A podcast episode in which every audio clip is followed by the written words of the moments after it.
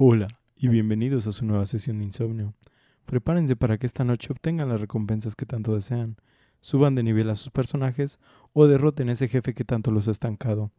Mi nombre es Oscar alias el Remenet y como cada semana me encuentro aquí sentado con mis queridos amigos, empezando con el hipster de Borachurros de Ostara y Paco, el nuevo acuñador de la frase yo era nerd antes de que fuera cool. No, no sabía que yo era hipster. Chinga, yo sí sabía que era nerd, pero qué pedo. Eh, quédense con nosotros para llenar sus horas de desvelo o simplemente ser su ruido blanco mientras salvan un pequeño pueblo de un misterioso tornado gigante. La música del clima, ¿no? Para hoy tenemos un tornado gigante.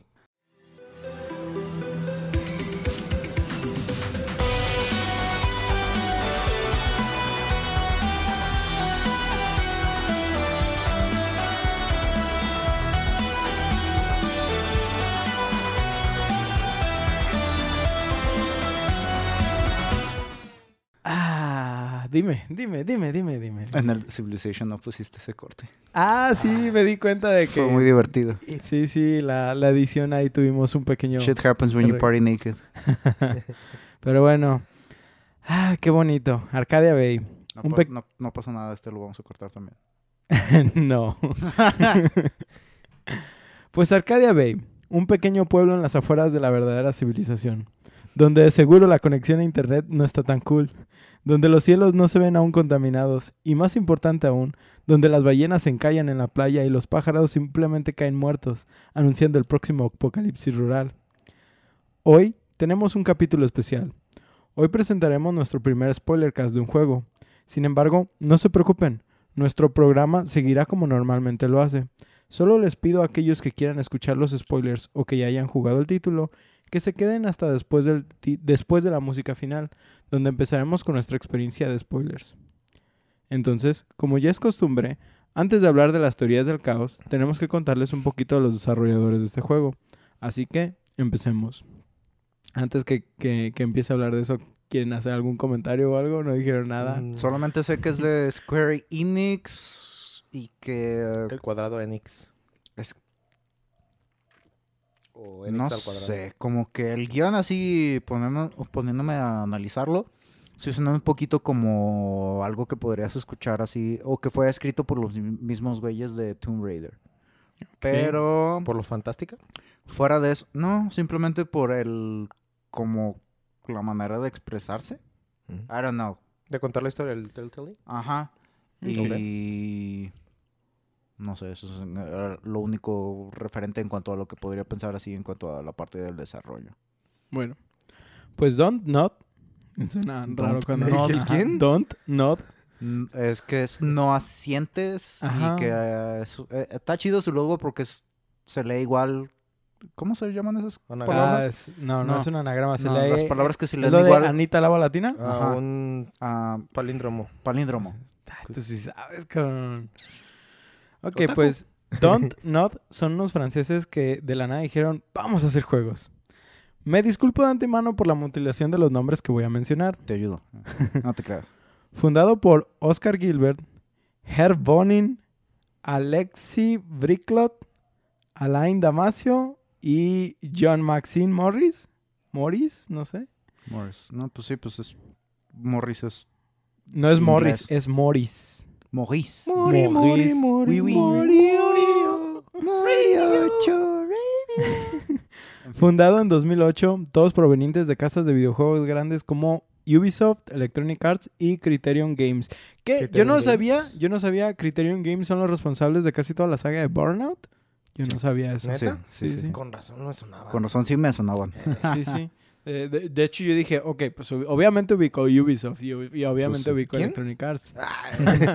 No, yo, ¿Ubiqué? yo siempre de que empiezan a hablar de que, ah, es un estudio francés, ah, Ubisoft. Mm. ¿Neta es el primero que se te viene a la Sí. cabeza? Fíjate Sí, que pues es un- lo importante.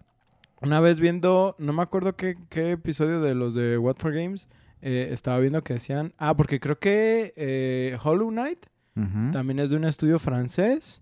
Y luego creo que los de, no, no estoy seguro, si, si por ahí digo una pendejada me dicen. Creo que Mercury Steam también es un estudio francés. Y es como de que... ¿Quiénes son Mercury Ay, Steam, perdón? tampoco ubico eso. Mercury Steam, no, son canadienses, perdón. En realidad son españoles, pero no sé qué estaba pensando el patrón aquí. me- Conquistados por, por Francia, al final de cuentas. ¿Cómo se llama? Colonia francesa. Me- Ajá. Mercury's Team son los que hicieron Mirror of Fate de Lords of Shadow. Mm. Eh, Ah, hicieron eh, los de Metroid. Ujú, ujú. Sí, Ok, esos ok, Mercury's ok. Team. Ah, en fin, empieza por ahí. me- X. El chiste es que fue fundado por estos chavos, vamos a decir, Chavos, chavos. en 2008. Estos ¿no? jóvenes. Estamos en onda. Eh, y te pasa la ti. Hay que ir a hacer TikToks ahorita. Ay, no. Halo. Pues los chicos empezaron a trabajar en su primer título de baterías AAA. Publicado bajo el logotipo de Capcom, lanzaron en 2013 un juego de acción-aventura con sci-fi que tenía elementos de Minority Report. ¿Se acuerdan de Remember Me? Sí. Ah, pues Sí, yo, iba, yo iba a decir, no se preocupen, Capcom se acuerda, pero I remember. Yeah, I remember. ¿Cuál, el gancito? recuérdame. Recuérdame. Estás bien pendejo, güey. Buena referencia. Tal es el grado que Capcom le cerró las puertas al estudio completamente. Con la situación de su primer juego siendo un fracaso, el estudio entró en una etapa preocupante. Se hablaba de entrar en la bancarrota y cómo podrían seguir operando. Sin embargo, no hay poder más cabrón en este mundo que el de la negación. Y así fue como este estudio parece haber salido adelante, Tranquilo, negándolo borre. todo, pero apostando en su siguiente título. ¿Están en bancarrota? No, no estamos en bancarrota. ¿Quién- quién- ¿De dónde escuchaste esto? No, güey. No. ¿Quién te digo? ¿Pero cómo están manejando sus finanzas? No. Fi. ¿Nanzas? ¿Qué es eso y con qué se come? ¿Deberías ver a alguien haciéndolo? Debe- Eh, No estás inventando palabras, ¿no?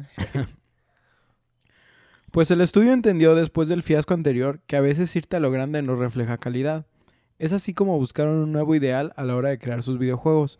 Buscaban reinventarse con cada título que fueran a sacar, cosa que sí lo lograron.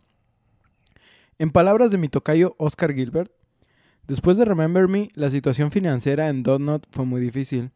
Después de eso tuvimos que reestructurar la empresa y reinventarnos. Antes lo que queríamos hacer era hacer grandes juegos con equipos grandes y ciclos de producción largos. Así que tuvimos que cambiar eso. Hacer algo más pequeño con equipos más pequeños. No queríamos hacer solo un juego pequeño, también queríamos traer algo nuevo al mercado, y lo hicimos bastante bien. Al presentar su idea, ningún estudio quería aceptar o publicar su juego. La mayoría de las críticas eran absurdas, algunas simplemente exigiendo escenas de acción y muchas simplemente pidiendo cambiar al protagonista por uno masculino, porque como saben, las protagonistas femeninas no venden. Ah, Lara Croft sí vende. Pero ¿cómo Lara-? El sexo vende, bro. Pero es por Metroid- eso, pero es, Samus Aran- es por eso que Pero Ellen aquí, Ripley. Es por eso que traigo aquí la lista de protagonistas femeninas Gracias, que ha roto todo en la industria. Pinche pitote a huevo. Y estas en su mayoría son recientes, pero hay muchísimas a través de la historia de los Sí, videojuegos. Tenemos a Ellie de The Last of Us. Ándale. Tenemos a Aloy de Horizon Zero Dawn.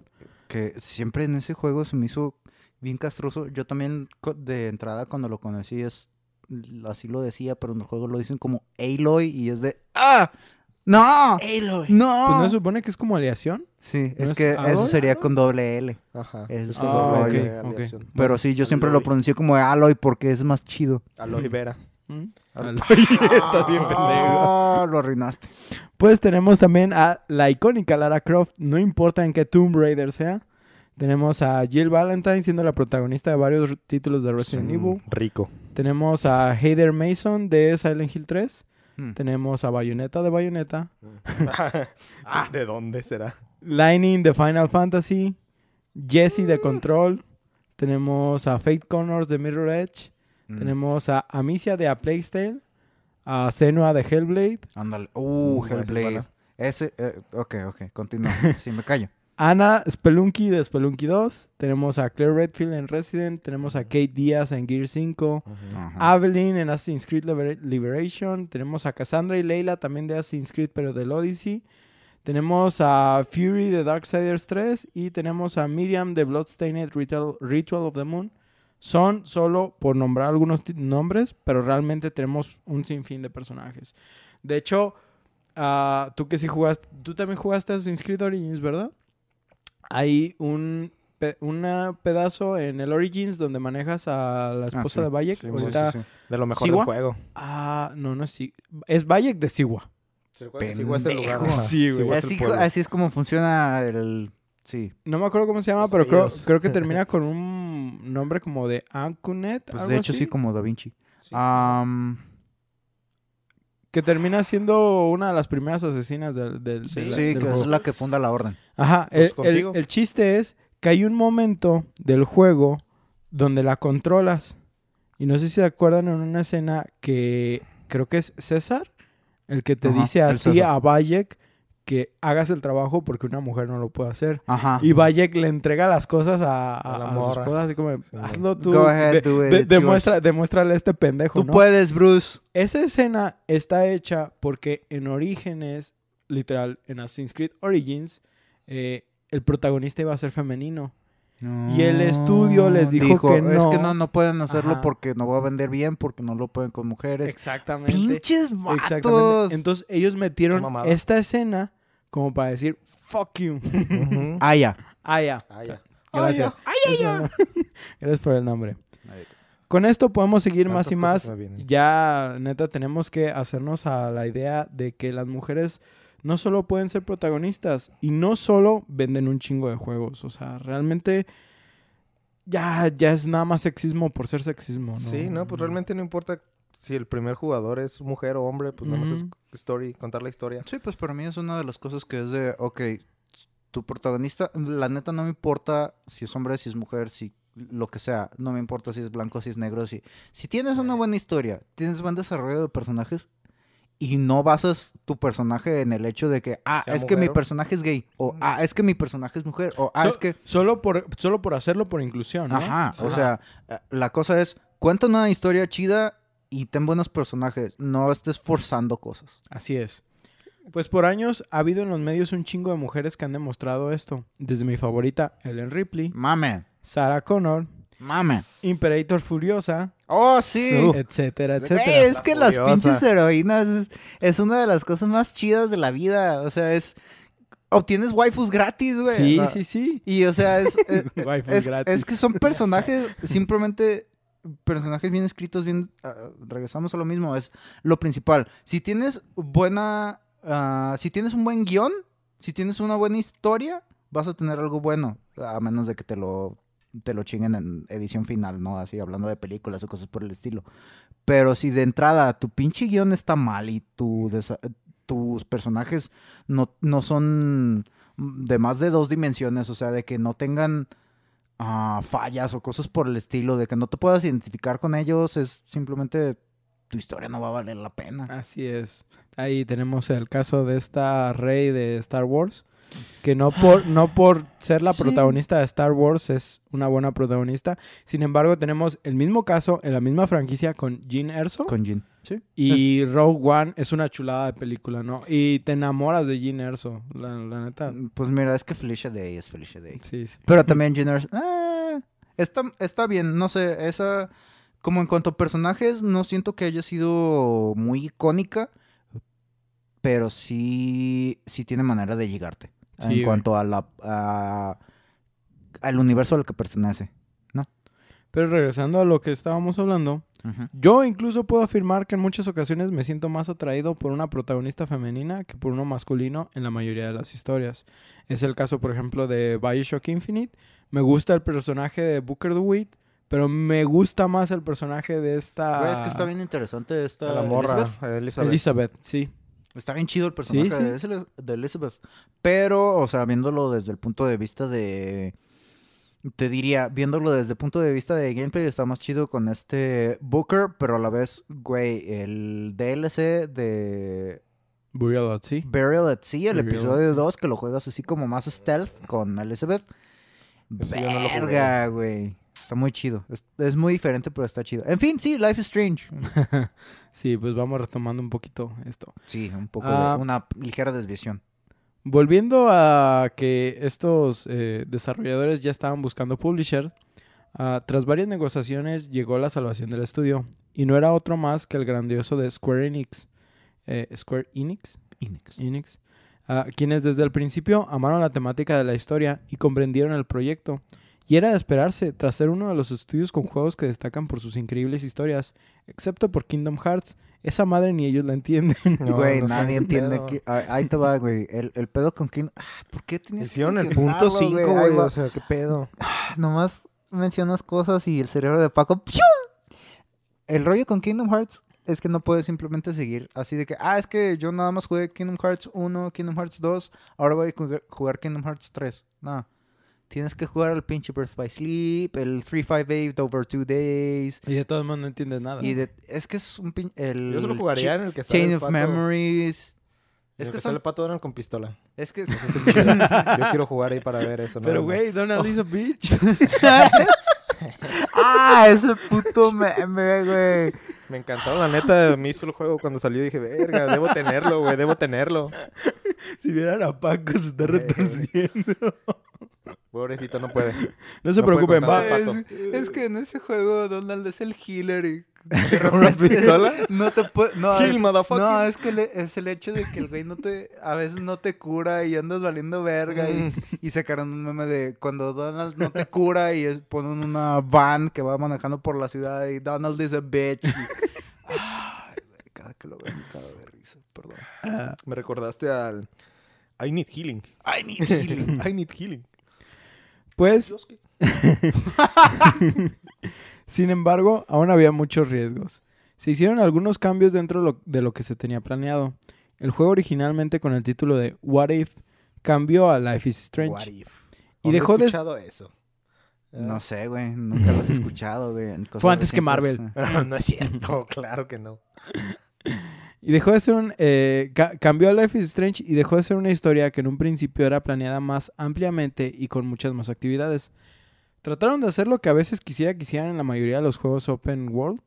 Ah, quitaron todo el relleno para concentrarse completamente en la historia principal. Sí, no Que a veces se aprecia, ¿sí? Sí, sí hay juegos donde aprecias el detalle de misiones extras. en moderación. En mo- ¿En moderación? exactamente, en moderación. Por ejemplo, eh, Second Son, que yo les comentaba este, hace poco que terminé el Infamous Second Son.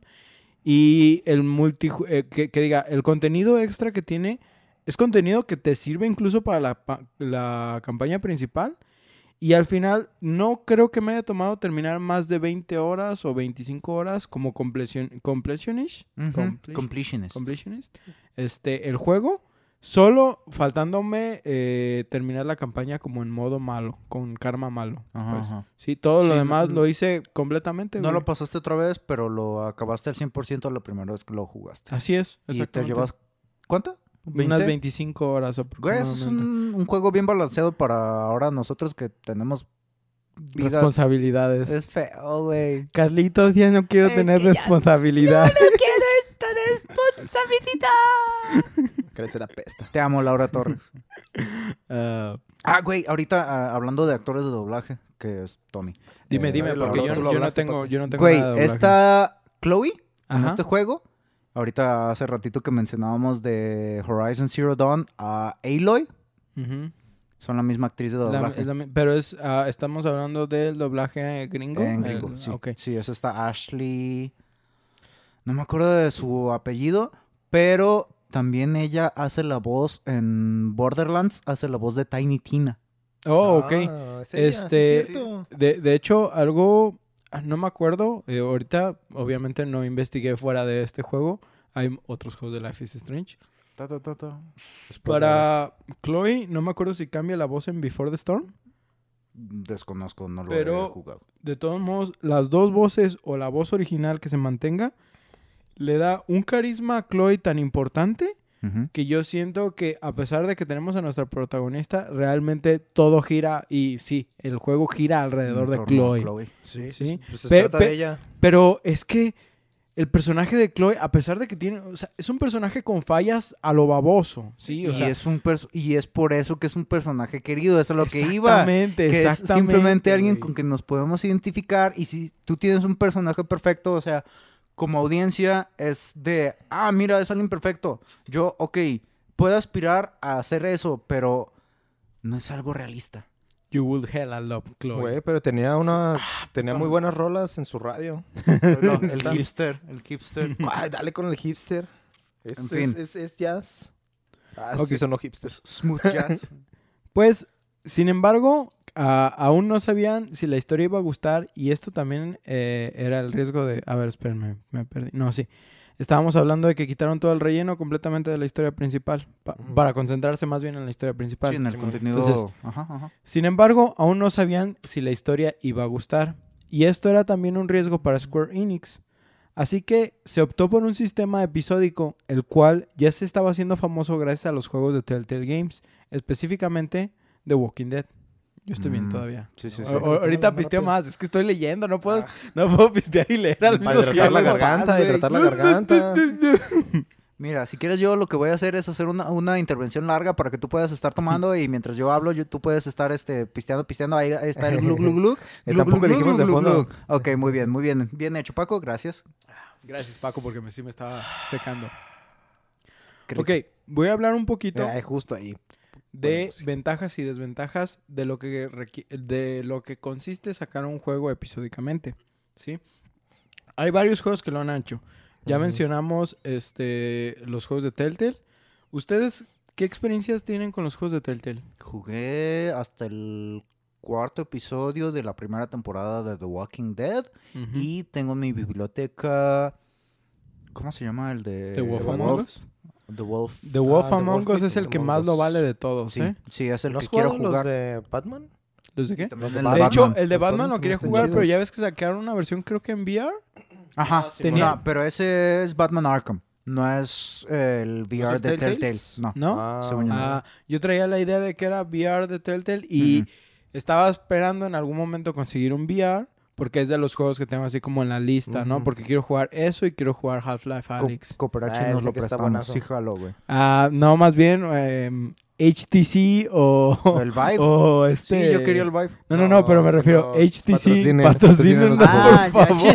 Denos uno y sí me entendiste, sacamos un capítulo Sí para, para ustedes de su, de, su sacar- headset. Vamos a sacar todo el desarrollo y todos los grandes logros que conllevó el- a sacar el HTC Vive para Somos 3%. cosas. Somos- En fin, sí, Life is Stranger. Ok. Les digo que hay varios juegos que han sacado este formato episódico. Están los juegos de Telltale, que les digo que The Wolf Among Us es, es una chulada. Una joya. Están también, de hecho, Burial at Sea de. Bioshock cuenta como algo episódico. Sí, porque es sí, porque una son dos especie de... Ajá, exactamente. Tenemos los juegos de Resident Evil Revelations. Creo que tanto el Sí. 1 como el 2 salieron de manera episódica. Ah, cabrón. Ah, también el Resident Evil 6, aunque ese sacó los episodios, No, no pero ya salieron. Es que ¿Completo? salieron como episodios, pero salieron completos. Sí, Su, su misión original era haberlo sacado episódico como semanalmente, Como software. pero no ¿Qué? se logró. pero no se jugaba así. El 6 yo recuerdo que, o sea, sí era por episodios, pero más bien que episodios era ah, la historia corrida, sí, sí. pero contada diferentes Sí, sí. cuentas. La- ¿no? La diferentes la- te digo que en origen se planeaba hacerlo a estilo Life is Strange, pero mm, al final de cuentas se Sí, comportó lo juntaban todo, todo, desde el lo pegaban principio. todo. Sí. ok. Y, y- y- y- y creo que son los únicos que me acuerdo ahorita. que- Hitman. ¿Hitman? Ah, sí, Hitman es cierto. también lo los, los de Hitman episodios. también fueron por episódicos. Y Bueno, también, ¿qué y también? Subverse. Ah, Subverse. ¿Cuál es ese juego? ¿Qué- el qué- qué? capítulo 2, buenazo. Sí, Yo, próximamente. yo- yo no lo ubico ese juego, no, no, no sé de qué. Digo, ¿No has este, escuchado? cosas raras. ¿no? ¿Estudio qué? Ya. ¿Cómo se llaman? ¿Cómo se llaman? Pues bueno, ventajas y desventajas. Primero hablando de las ventajas.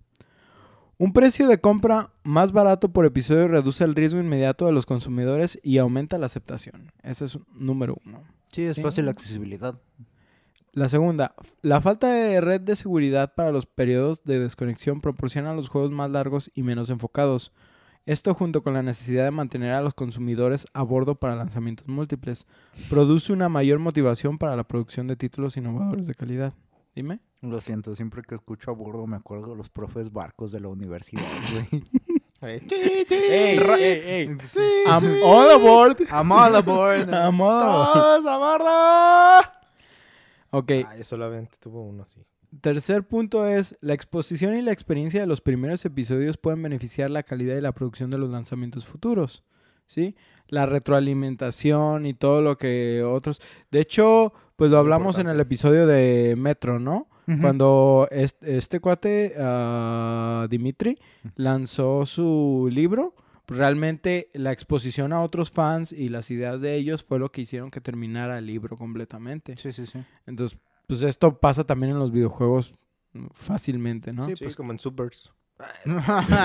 sí, pues quieras que no, o sea, tu audiencia de cierta manera va a influenciar la dirección que tú tomas en cuanto a las libertades narrativas que te tomas, en cuanto al desarrollo de la historia, de los personajes, de los eventos que pasan. Y muchas veces, o sea, como autor uno busca que eso no, no influya tanto en el cómo cuentas la historia, pero a fin de cuentas quieres tener un público al cual le guste tu historia y pues los fans iniciales son los que te dan la oportunidad de seguirle. Así que pues de cierta manera les tienes cierta fidelidad, ¿no? Así y, es. Y pues si gustan mandarnos sus, este, sus, re- sus reseñas y comentarios. Sí, de, Ah, de- verdad, se, se los pedimos, por favor, así, Sí, man- mándenos todo su feedback, a nosotros nos importa mucho lo que, lo, lo que Díganos, dicen. apestan, la Sí. neta, me caga ese güey. No hay pedo, ustedes sacan. Cambien esto, mo- ah, me gustó mucho esto, o sea, es, es toda una plataforma, ¿no? Para eso. Eh, eh, estamos. es que incluso en las investigaciones hasta podemos encontrarnos con fake news, ¿no? O sea, ah, sí, sí, sí, sí. entonces- o sea, entonces- corríjanos y, y, pues así nosotros también aprendemos, ¿no? Es que eh, así es, así es. Ah, bueno, eh, como otro punto tenemos que hay una inversión de menor riesgo para los desarrolladores, ya que los juegos cuestan menos para desarrollar y vender y son más rápidos de entrar en el mercado. Sí. Ah, hay mayor calidad de vida para los desarrolladores con proyectos más manejables y enfocados. Como se están eh, dedicando a proyectos más pequeños, vamos a decir, hay más tiempo tanto para que estén con sus familias como para literal tengan tiempo de vivir sus vidas. ¿no? Evitas el crunch. Ajá, sí. Que yo pienso que realmente si lo hicieran por episodios, todo. Pero por ejemplo, vamos a decir un juego como Cyberpunk y que de alguna manera lograr, no, no decir eh, episodio, pero que digan, vamos a trabajar primero, por ejemplo, nada más en esta misión y hasta que no terminemos esta misión desarrollamos otra cosa. Solo por poner un ejemplo, para no tener el crunch de desarrollar todo el juego completamente No, desde el principio a final. Cyberpunk me duele, güey. Neta, escucho esa palabra y siento como mi corazoncito es... ¡Ah! Es que rollo es, Yo te dije que no lo preordenaras y me Güey, pero es la que- verga. es que con juegos como ese Prometieron demasiado, prometieron el- mucho. ¿Sabes cuál es el problema? Que solamente tienes una primera impresión. Sí. Sí, ya sé. Y el problema es que tenían a Keanu Reeves ahí. Y el ¿Qué- qué problema- qué Keanu más dices? Reeves. El ¿Cómo puedes problema- cagar algo que tiene Keanu Reeves? Ah, ah, otra vez Es vamos. un vampiro, no Ahí vamos, por una tangente. Este, Keanu Reeves, te amo. Patrocíname. Eh, patrocíname. ah, te creas. Bueno, sí, pero este, Mejor autograféame algo. una, el rollo. Las No chichis. eh. mames. Mira, yo las tengo suficientemente desarrolladas. En fin. una A, güey, sin pedos. un- Una copa. ¡Soy copa! Soy copa. ¿Qué tal eres copa, güey? Por favor, continuemos. Está bien bueno ese, ese video, güey. Ah, Puta madre. la comercialización de juegos es más rápida, ya que muchos títulos de alta producción suelen tardar entre 2 a 5 años en completarse. Con los juegos episódicos, el tiempo de espera a menudo se reduce a una base anual o semestral. ¿Sí? Ah, podemos, eh, o más bien, se pueden desarrollar en trozos más pequeños. Esto significa que los desarrolladores pueden adaptarse mejor a los comentarios de la comunidad entre lanzamientos. Esto es el feedback. no sé qué están diciendo estos güeyes. Nada, es que acá estamos Spoiler, viendo, spoiler. es que acá estamos viendo el eh, mientras hablamos de. Este, todo menos Life is Strange, estamos estamos viendo el eh, long play de Life is Strange y ahorita salió el un ciervo y yo me quedé de oh y es su este, patronus, güey. Pu- Es un patrón. El mío es un pingüino. ¡A Ese también sería yo, ¡A bro. huevo! pinche socially awkward penguin to the rescue. De que saquen sus, saquen sus patronos, chicos. Porque ustedes son pingüinos. No sé, señor. Bonitos y gorditos, señores. Bonitos, Bonitos, y bonitos gorditos. y bien vestidos. De que, güey, se supone que cada uno tiene uno diferente por nuestra personalidad. Y así, tres vatos sacan un pingüino. el vato- ¿Qué ¡Puta pedo? madre! Somos únicos y detergentes, chavos. Sí, es, es la excepción a la regla. Pero entonces, to- Y necrofi- ah, ¿De qué? ¿Qué? no sé. Los pingüinos son necrofílicos. En fin, Ah, sí, cierto, güey. sí, desde, un desde el principio del pinche juego te hace un poquito de foreshadowing. Es algo que no me había fijado. Mira, yo lo veo que es pues, como yo-yo, güey. Te está spoileando sin saber que te está spoileando. Pues como Attack on Titan. ¿Sí? Bueno, como todas las intros de anime. Como muchas intros de anime. Sí. En fin, sí, Life is Strange. Ok, ahí va mi primera chela. Perdón. ¿Por qué es tan rara la ¿Por qué es tan por cruel el amor? Que no me deja olvidar. Que me permite. Hay dos no, tipos no de ¿No personas. digas la rola? Continúa. Ok, siguiente punto es que se puede desarrollar en trozos más pequeños. Significa que los desarrolladores pueden adaptarse. Ah, eso ya lo dije. Lo- aprovecharemos para utilizarlo como un chiste de penes. Dix. Bueno, los de- el desarrollador tiene varias oportunidades al salir al mercado con un nivel de riesgo más bajo cada vez. A diferencia de una sola oportunidad de hacer bien un producto solitario que tiene mucha más inversión en un juego. Esto es, por ejemplo, el caso que tuvieron con Remember, Remember Me. Literal, pues, o sea, era su one shot y valió verga, ¿no? One Y- shot, one opportunity. Would you Y- take it or let it slip? Y lo, y lo vemos, por ejemplo, cuántas veces eh, los, lifetime. por ejemplo, hasta los mangakas han tenido literal de que mandan un one shot, no sé, a Shonen Sí, Jump y lo rechazan, no pegan. Pero, por ejemplo, a lo mejor lo lanzan en otra publicadora y de la nada, ¡pum! Idea millonaria, ¿no? Y ese güey era Einstein. Y su cómic era. ¡Qué pendejo estás! su cómic eran los esquemáticos de la bomba nuclear, ¿no? no se lo aceptaron. Ah, ok. Y como último punto, se pueden agregar nuevos avances para la próxima eh, versión. Esto es que la, la tecnología puede avanzar. Este, podemos agregar o- otros sistemas. A lo mejor, por ejemplo, vimos que lo que pasa cada capítulo, ¿no? Yo pude haber dicho esto. Sí, sí, sí, sí. Lo que Ah, pasa eh, siempre en la vida, ¿no? la- así es. Sí, güey, este juego te da la oportunidad de acomodar las cosas que quisieras acomodar en... Y en Ah, tu ya vida. empecé, en tu vida. ok, Como si y pudieras pasa- regresar el tiempo. pasamos a las desventajas. Cuchín. Perdón. No está todo el juego eso. completo. Número uno, tienes que esperarte un chingo No, para no, ver el puta final. madre, faltan De dos hecho, meses. ahorita Eh. yo voy a decir algo sobre eso, pero qué bueno que lo mencionas. No, la neta, yo tuve suerte, güey, de que cuando lo empecé a jugar ya estaba todo, así que no tuve que esperarme. Ahorita, fue yo. ahorita te digo yo. Después de comprar todos los episodios, esto es hablando de las desventajas, el costo total para los consumidores puede ser mayor que el Mayor. juego típico. Sí. Eso en ocasiones. Hay juegos, según yo, por ejemplo, Life is Strange, puedes comprarlo como a precio completo y nada más vas a esperar a que salgan como los episodios. Ah, Sí, de eh, hecho, creo que así lo hacen también los de Telltale. Que ¿Sí? compras, digamos, como el pase de temporada. Ah, Pues ok. es temporada Todos, 1 ah. y pues es la, el primer juego. por Pero por, ej- por ejemplo, juegos como Resident, según yo, el Revelations 2 específicamente, te vende, eh, sí te vende por episodio, pero la ventaja es que no sé si fue por la baja recepción de los juegos de Revelations, que yo hasta la ahorita, más bien, hasta ahorita pienso que Revelations es una joya dentro de Resident Evil. El Revelations 2 de la nada te lo encuentras como en ofertas y a veces cada capítulo te puede costar un dólar, güey. No, Es, manches. es, es una pendejada de precio. regalado. Sí, no, sí. un dólar. Sí, sí. Ah. Está regalado. Lo siento, eso es una cerveza y media, Paco. Bueno. Pues algunos desarrolladores eligen el modelo episódico porque carecen de los recursos para completar un juego de larga duración y esperan que las ventas de episodios financien un mayor desarrollo. Si los episodios anteriores no se venden, la financiación de episodios futuros puede verse afectada o desaparecer, lo que obliga a los desarrolladores a incumplir promesas de episodios futuros y a cortar las historias. Las series episódicas notables que se han abortado a temprano se inclu- eh, incluyen juegos como Sin, se incluye otro juego que se llama Bone y otro Insecticide. Yo la neta los busqué y dije, ay güey, no fue como una pérdida para la industria, no pero... los...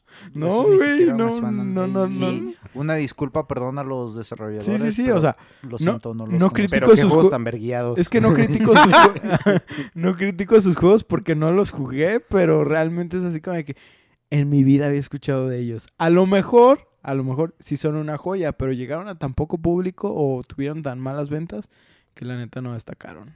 A final de cuentas, O los enterraron Eso- en el desierto con todas las copias existentes. si por algo, no, no creo, pero si por algo hay algún fan de estos juegos, pues díganos, este, díganos su video. Qué, qué- qué experiencia hay. Tenemos una lista larga de videojuegos que agregar, pero los Mm. podemos agregar si por algo se necesitara. Sí, sí. Aquí tenemos contenido para tiempo, para mucho tiempo. No se preocupen, tenemos muchos de bufos. Creo que más bien tenemos mucho tiempo para el contenido. Ah, pues también tenemos como desventaja el que ciertos diseños de juegos encontrarían contraproducente usar un método en el cual el producir una secuela completa o una serie de títulos, en el cual es más fácil producir una secuela completa que, un, que, que- que títulos por separados. Esto es el caso, por ejemplo, tan fácil como Grande Auto, ¿sí? Imagínate que Grande Auto desde el primero hubiera sido de episodios y, por ejemplo, tienes los episodios de Liberty City. Stories. Tiene DLCs, episodios- ajá, ajá. pero no son episodios como Ajá, tal. exactamente. Pre- prefirieron sacar literal o expansiones o juegos completos. Sí, porque el juego era tan amplio que abarcaba la cantidad de un juego. Pues es como lo que pasó con ODST. Ajá, exactamente. ODST era Ha- Halo 3. Halo 3 ODST, ODST iba era- a ser un DLC, iba a ser un pero DLC. a fin Ah, de sí, cuentas sí, es un juego. lo expandieron y vieron que tenían mucho contenido y más y más y más y vieron que el que simplemente tenían mucho por desarrollar y se quedaron pues Oye, es si que esto mejor vale la un pena juego. como un juego más que como un DLC. Pues está también, por ejemplo, un Dead Nightmare. Ándale. Está... no sé si podría ser un standalone, No pero sí puede ser creo. un pinche standalone de como 20 Son, dólares. son- standalone. Al final creo Sí, que, lo puedes por ejemplo, creo que la campaña de Undead Nightmare me tomó aproximadamente 8 horas.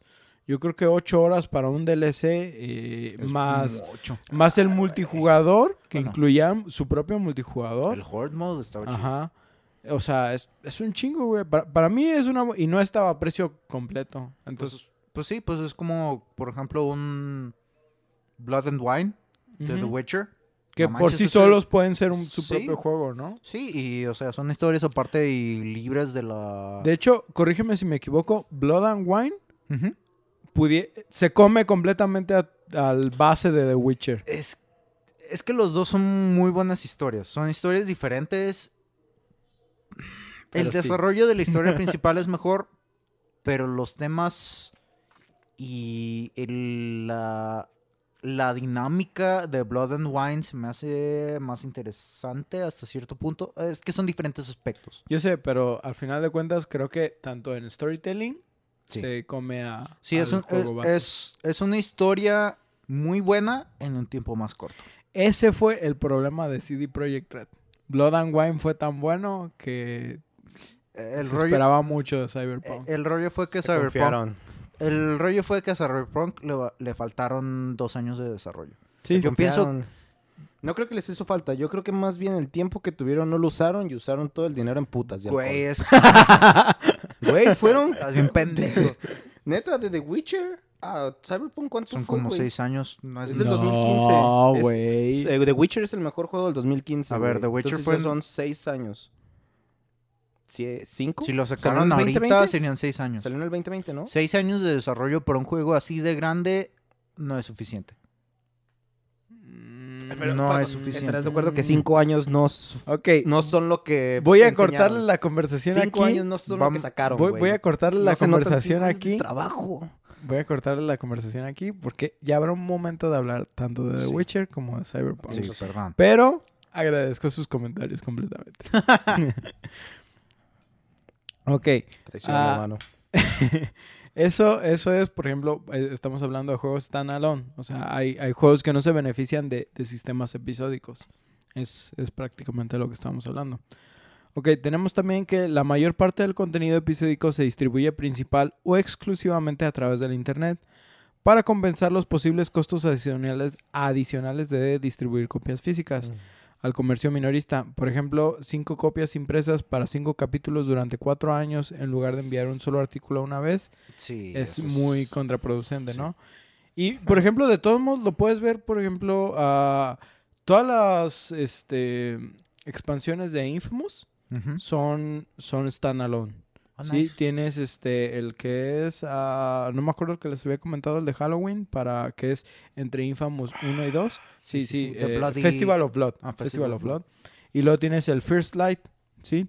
Ambas puedes comprarlas como, vamos a decir, DLC, pero funcionan como standalone. Nice. No, no, lo nece- no necesitas el juego base. Y para los que no sepan, los standalone son contenido que tú puedes jugar ah, fuera del juego principal sin necesidad de tener el juego principal. Así es.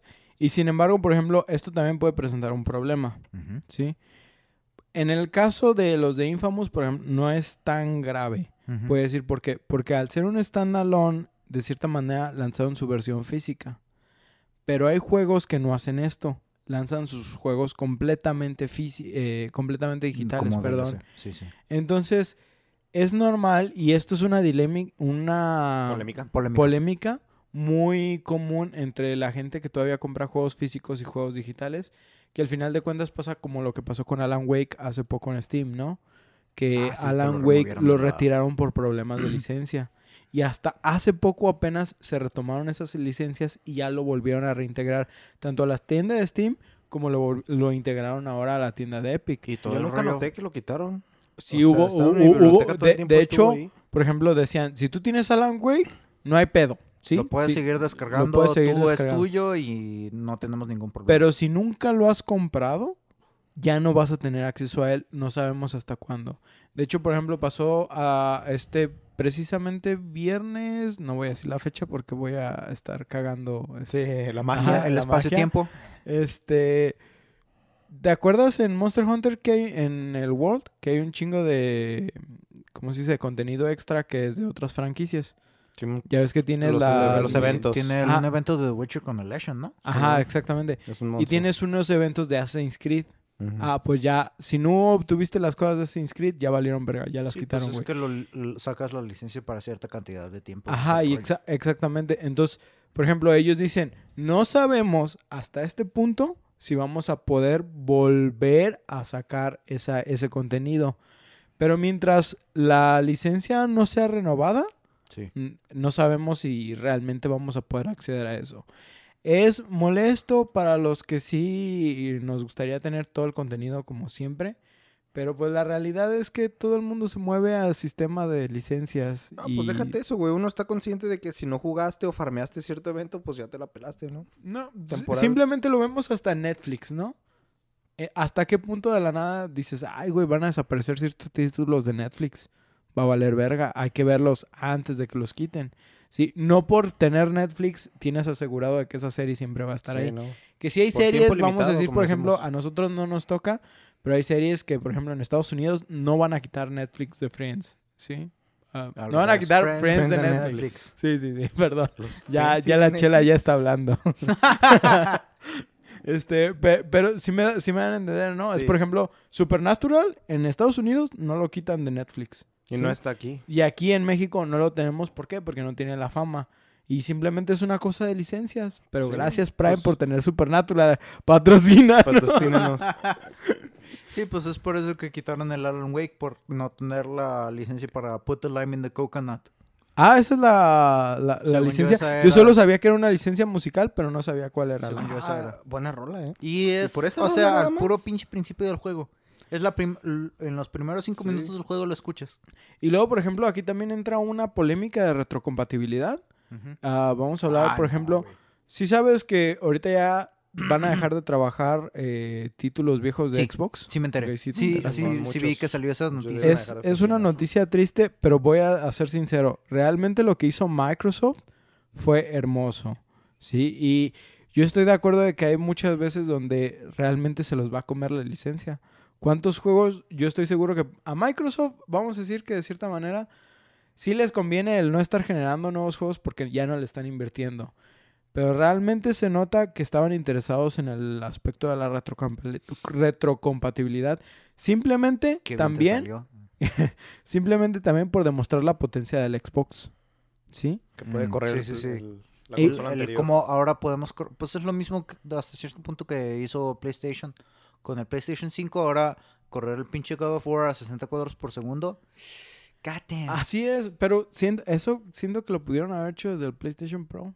No sé, el PlayStation 4 Mm, Pro siento que, es que sí, queda muy debajo de... El, el rollo... No, es que también pinche... Ok, pero ponte a analizar el hecho de cuando salió el God of War.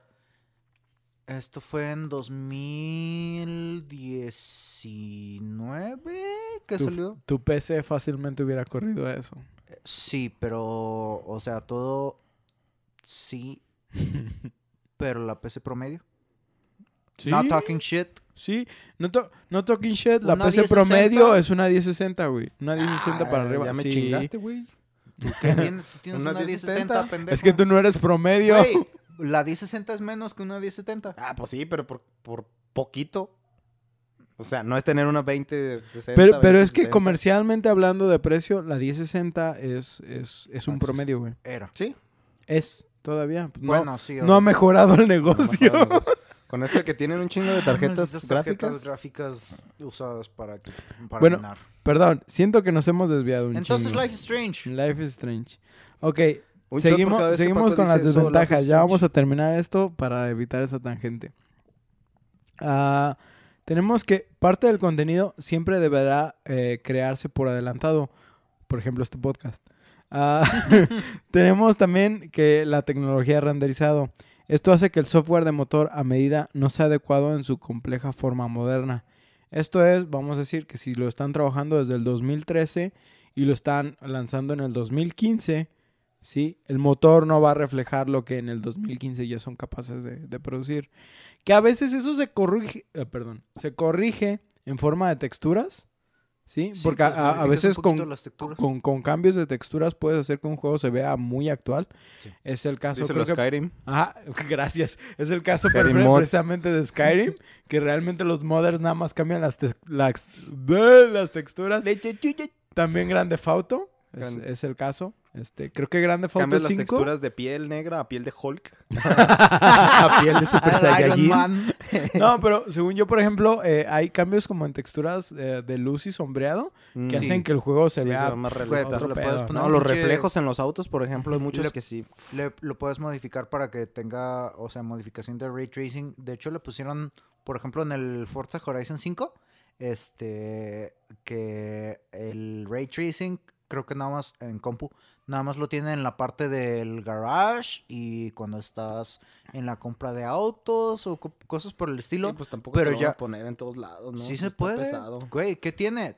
La cosa no es que esté pesado o no. Sí, la cosa es tenga. darle la opción al jugador de Sí. si tú tienes la capacidad para poder correrlo o si tú quieres correrlo con ray tracing a O 30 no. cuadros por segundo, darle la opción al jugador. Sí, eso sí es Ese cierto. es el rollo. E- Esa es la cosa que a mí, por ejemplo, es una de las cosas que me molestan que Pero si, ¿sabes es si lo ya que lo estás ya lo estás poniendo eh, si ya lo estás poniendo en el juego en una parte limitada del juego y lo podrías implementar y ponerle la opción de habilitarlo o no habilitarlo, ¿por qué no hacerlo? Ahí mi yo me respondo a mí mismo.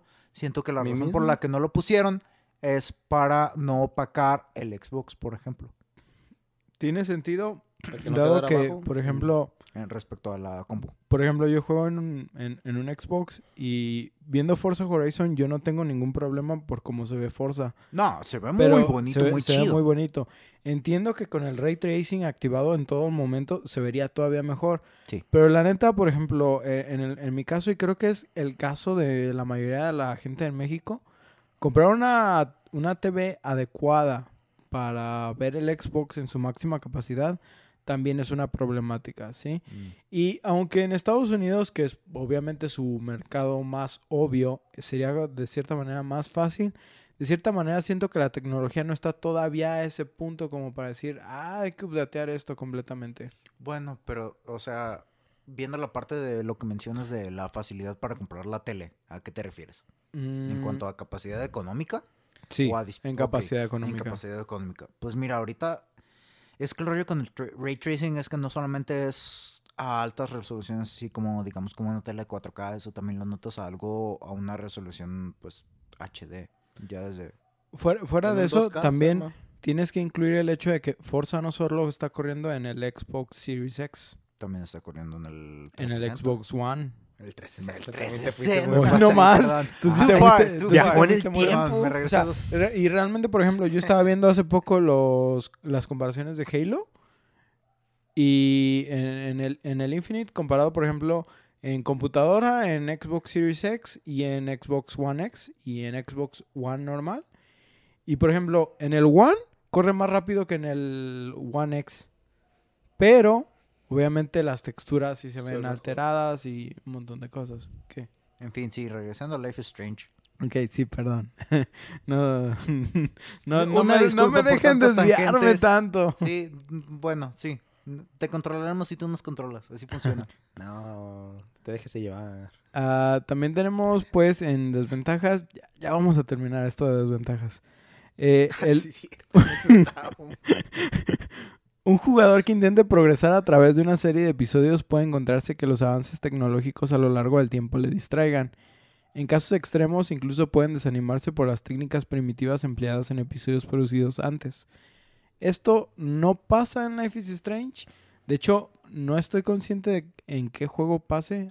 Yo no he experimentado. Ninguno se nota tan cabrón mí no que me tú digas así, ¿no? A mí no me ha tocado, pero sí hay ciertos juegos que conforme los van actualizando los desarrolladores, sí se encuentran con problemas al momento de tener que modificar los archivos o, no sé, adaptar para que funcione con los archivos de guardado anterior. Yo, por de hecho, ejemplo, o la sea, programación es uno de los mayores problemas en videojuegos. Hacer Sí. que las nuevas versiones eh, funcionen con los saves anteriores. ujú. En programación estaba algo complicado de hacer. Y sí he visto que eso es de lo que más falla. A ver, pero ¿qué no es. estabas diciendo que a ti no te ha tocado? Ah, bueno, pero no en juegos Ah, ¿verdad? así. Grandes. Yo, yo, por ejemplo, o sea, sí entiendo esto, pero no en juegos episódicos, no me viene ninguno a la mente. Eh, lo veo, por ejemplo, en juegos como Monster Hunter, Mm. donde si te regresas de Monster Hunter World a Monster Hunter Generations, si dices, no mames, el quality of life es, es otro pedo, Bueno, es que ahí no, es otro no, no, episodio, no, es- no. ahí es otro Ajá, juego. es pero otra gente. exactamente es, es eso, pero a mí no me ha tocado experimentarlo en episódicos. No, y además estaría muy cabrón que de un episodio al otro neta te cambien el modo de juego, ¿no? Sea, Ajá. que te cambien el estilo sí estaría muy... La ventaja que tuvo Life is Strange es que a pesar de que fue un sistema episódico, todo salió alrededor de un año. ¿no? Ajá, en el Ajá. año salió en los Sí, no, no, no hubo problema de que saliera un episodio un año. Por ejemplo, Subverse, ¿cuánto tiempo ha pasado entre Puta episodios? madre. ¿Cuánto fue? Seis Paco? meses. Eh, sí, Digo, y esos güeyes tienen dinero. capítulo. Nada más vean su No, cuenta de a ver, Pornhub. pero es que el rollo es, ahí no es tanto el... Puta madre. Así Así otra déjalo, vez así caí, déjalo, Paco, otra así vez déjalo. caí. Así déjalo, Paco. Era bait, a ver qué decías. Super, apúrense. Ah, todavía les queda un chingo. Ah, ah, ah, mm, eso fue lo último de las desventajas, gracias a Dios. Ahí van Es por eso, y, desventajas. y 30 sin embargo, ya lo, episodio. ya lo dije, pero aparte, aparte lo tengo escrito. Sin embargo, esto no traería consecuencias a Life is Strange, siendo así su primer episodio Crisálida, lanzado el 30 de enero de 2015. Crisálida. El segundo Ah, episodio, llamado Fuera de Fuera de Tiempo, Tiempo. el 24 de marzo. El tercero, Teoría del Caos, el 19 de mayo. Cuarto episodio conocido como El Cuarto Oscuro, el 28 de julio. Y por último, el quinto episodio y el episodio donde ya se lanzaron todos los episodios juntos, a Polarizado, el 20 de octubre de 2015. Que, Paco, ayúdame un, un poquito, por favor. Yo traduje el título. El título es Polarized. Pero Sí. hace referencia a las cámaras. Es, Lo, es lo que yo estaba pensando, que hace referencia a las cámaras y no que- al polarizado. es que ahorita, antes de, de lo de polarizado, güey, desde ahorita que tradujiste el episodio 2 de Out of Time, fuera de tiempo, yo lo habría traducido como que se te acabó el tiempo, pero puede ser cualquiera de las dos. O sea, lo puedes Sí. interpretar de, de ambas maneras. Of- de que time. se te acabó el tiempo o de que tú como personaje estás fuera del juego, porque es una de las cosas que no hemos abordado, la mecánica principal de este juego. Ahor- Ahorita la comentamos tantito.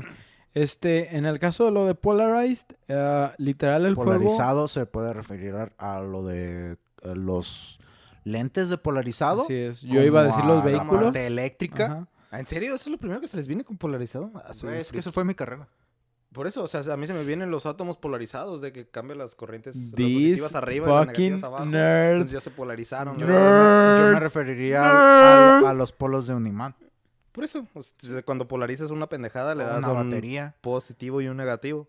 Ok, pero hasta los átomos pueden hacerlo, por eso. para personas para más que casuales y, y haciendo aquí la traducción, una de las cosas o de las mecánicas, no mecánicas, una de las ideas principales del personaje de Max es que es una fotógrafa, ¿sí? De hecho, su clase con, ahorita vamos a hablar de eso, eh, su clase principal es de fotografía, entonces Polaroid, la marca de cámaras fotográficas y de ah, revelados, este, entra, mu- vamos a decir, como en función, aunque no es mencional- mencionada directamente. Este, entonces, Polarize puede venir de ahí. no, es- pues es que es- son lo- eh, al momento de es que tú tienes lentes que polarizan y pues es como por ejemplo lo que Filtros pasa de luz. Ajá, son filtros de luz que mm, pues es lo que mm, si tú decides ponerle un lente de polarización o no a tu cámara y es al momento de cómo afecta a tu fotogra- a tu foto. Yo no sé de fotografía, así que una disculpa. cuento algo tripeado? sí ver, Yo recuerdo que este juego me gustó mucho porque en esa época estaba saliendo con una morra que era fotógrafa. Bueno, era directora de cine. Y me Nice. contaba Ah, todo ese nice. trip. Ahori- Ahorita, guárdate eso ahorita para los comentarios, pero nice. Buen- buena. Ahorita yo voy a hacer una yo referencia a nuestro episodio pasado donde Ostara no estuvo presente y que todavía no sabe de qué hablamos. El Ah, capítulo se güey, llama Ostara, no lo leas. Güey, Paco, ya me pegó. Referencia. ya me pegó la chela, güey. A ver, ¿cuántas llevas? No todo me bien, contestes, todo bien. no me estamos, estamos bien. contestes. No al aire. Ok. El desarrollo del juego en realidad comenzó en abril de 2013, que es lo que les comentaba hace ratito, con un pequeño equipo de 15 personas. Esto aumentó a un personal de 40 después de un año, cuando Square Enix intervino para apoyar la producción en junio de 2014. Dos meses después de firmar su contrato para la publicación con Square Enix, Life is Strange fue anunciado para PlayStation 3, Xbox 360 y PC en Gamescom el 11 de agosto de 2014. Ah, perdón. La idea original del juego venía de utilizar elementos de su juego anterior, Remember Me, en el cual las interacciones con las memorias de la gente generaba consecuencias. Esto, más la inspiración de otros juegos con enfoque narrativo como Heavy Rain, Gone Home, los juegos de Telltale e incluso algunas novelas visuales como Danganronpa, eh, también añadiendo a la lista... ¿Mm? ¿Gurren Lagann? No, ¿También no, no, no. Danganronpa. No, no, no. no. Danganronpa es... Bueno, no lo he jugado. No, ni idea. Continúa. No, no, Ah, sí bueno. lo conozco. Yo Sí, sí, lo tú- conozco. Tú, sí lo, conoces, ubico. ¿no? Yo sí lo Tú ubico. Lo ¿Tú no? Tendrías que conocerlo. Sale una Ah, sí. chichona. Es una A serie de... ver, sí me Mm, Hay dos tipos de personas. Ah, este... pe- pe- Perdón, perdón, perdón, perdón. Ah... Otros juegos como narrativos como Heavy Rain, Gone Home. ¿Han jugado Gone Home? ¿Alguno de los dos? Gone Home. Ah, el que nada más es una casita, ¿no? Que la Sí. imagen es una casita que de fondo negro. No, Ajá. lo tengo gratis en Steam. No, yo, yo, yo- lo- luego si, si tienes chance, juégalo para traerlo dentro del podcast. Jalo. Es, es un muy buen juego, es una historia muy interesante creo que lo puedes terminar como en cuatro horas. Y realmente es, es un buen juego. Es muy similar, es muy similar a la narrativa de, de Life is Strange en el aspecto de que puedes interactuar con todo y a la hora de interactuar con todo es como te das idea del contexto de lo que está pasando. Sí, ya. Eso también viene de Dark Souls, pero bueno, ese es otro, otro Pues, tema. Hay muchos juegos que salieron de así, que neta son muy buenas historias para contar. Aparte de todo esto, se añade a la lista de manera muy general las obras de Stephen King para dar referencia a esto. Más bien para dar mm, como ¿Base? inspiración Ah. a, a estos juegos. ¿sí? Y ahora vamos a pasar a la temática de Life is Strange. Ahora sí, ¿de qué es el juego? ya hablamos de cómo se produjo por 30 y- no, 58 minutos. Ok. ¿Vamos bien? Life is Strange Feliz cuenta una historia coming of age. Que si Ostara me hace favor de explicar qué es una historia de coming of age. ¿No? Coming of Age. ok, eh, una historia la- coming Ah, of Paco, hazme, haz- es hazme el favor, hazme el favor. Básicamente, el cómo va es cuenta la historia de un personaje que está así en sus etapas de adolescencia Así es. y que el cómo va madurando y cómo ciertos eventos, eventos perdón, que acontecen en su vida van a forjan su personalidad y hacen que se comporte de X o Y manera. Es básicamente una historia de maduración. Así es. Pues es así que nuestra protagonista, Max, Max Caulfield, Caulfield, ¿cómo le dices tú? Caulfield. Caulfield.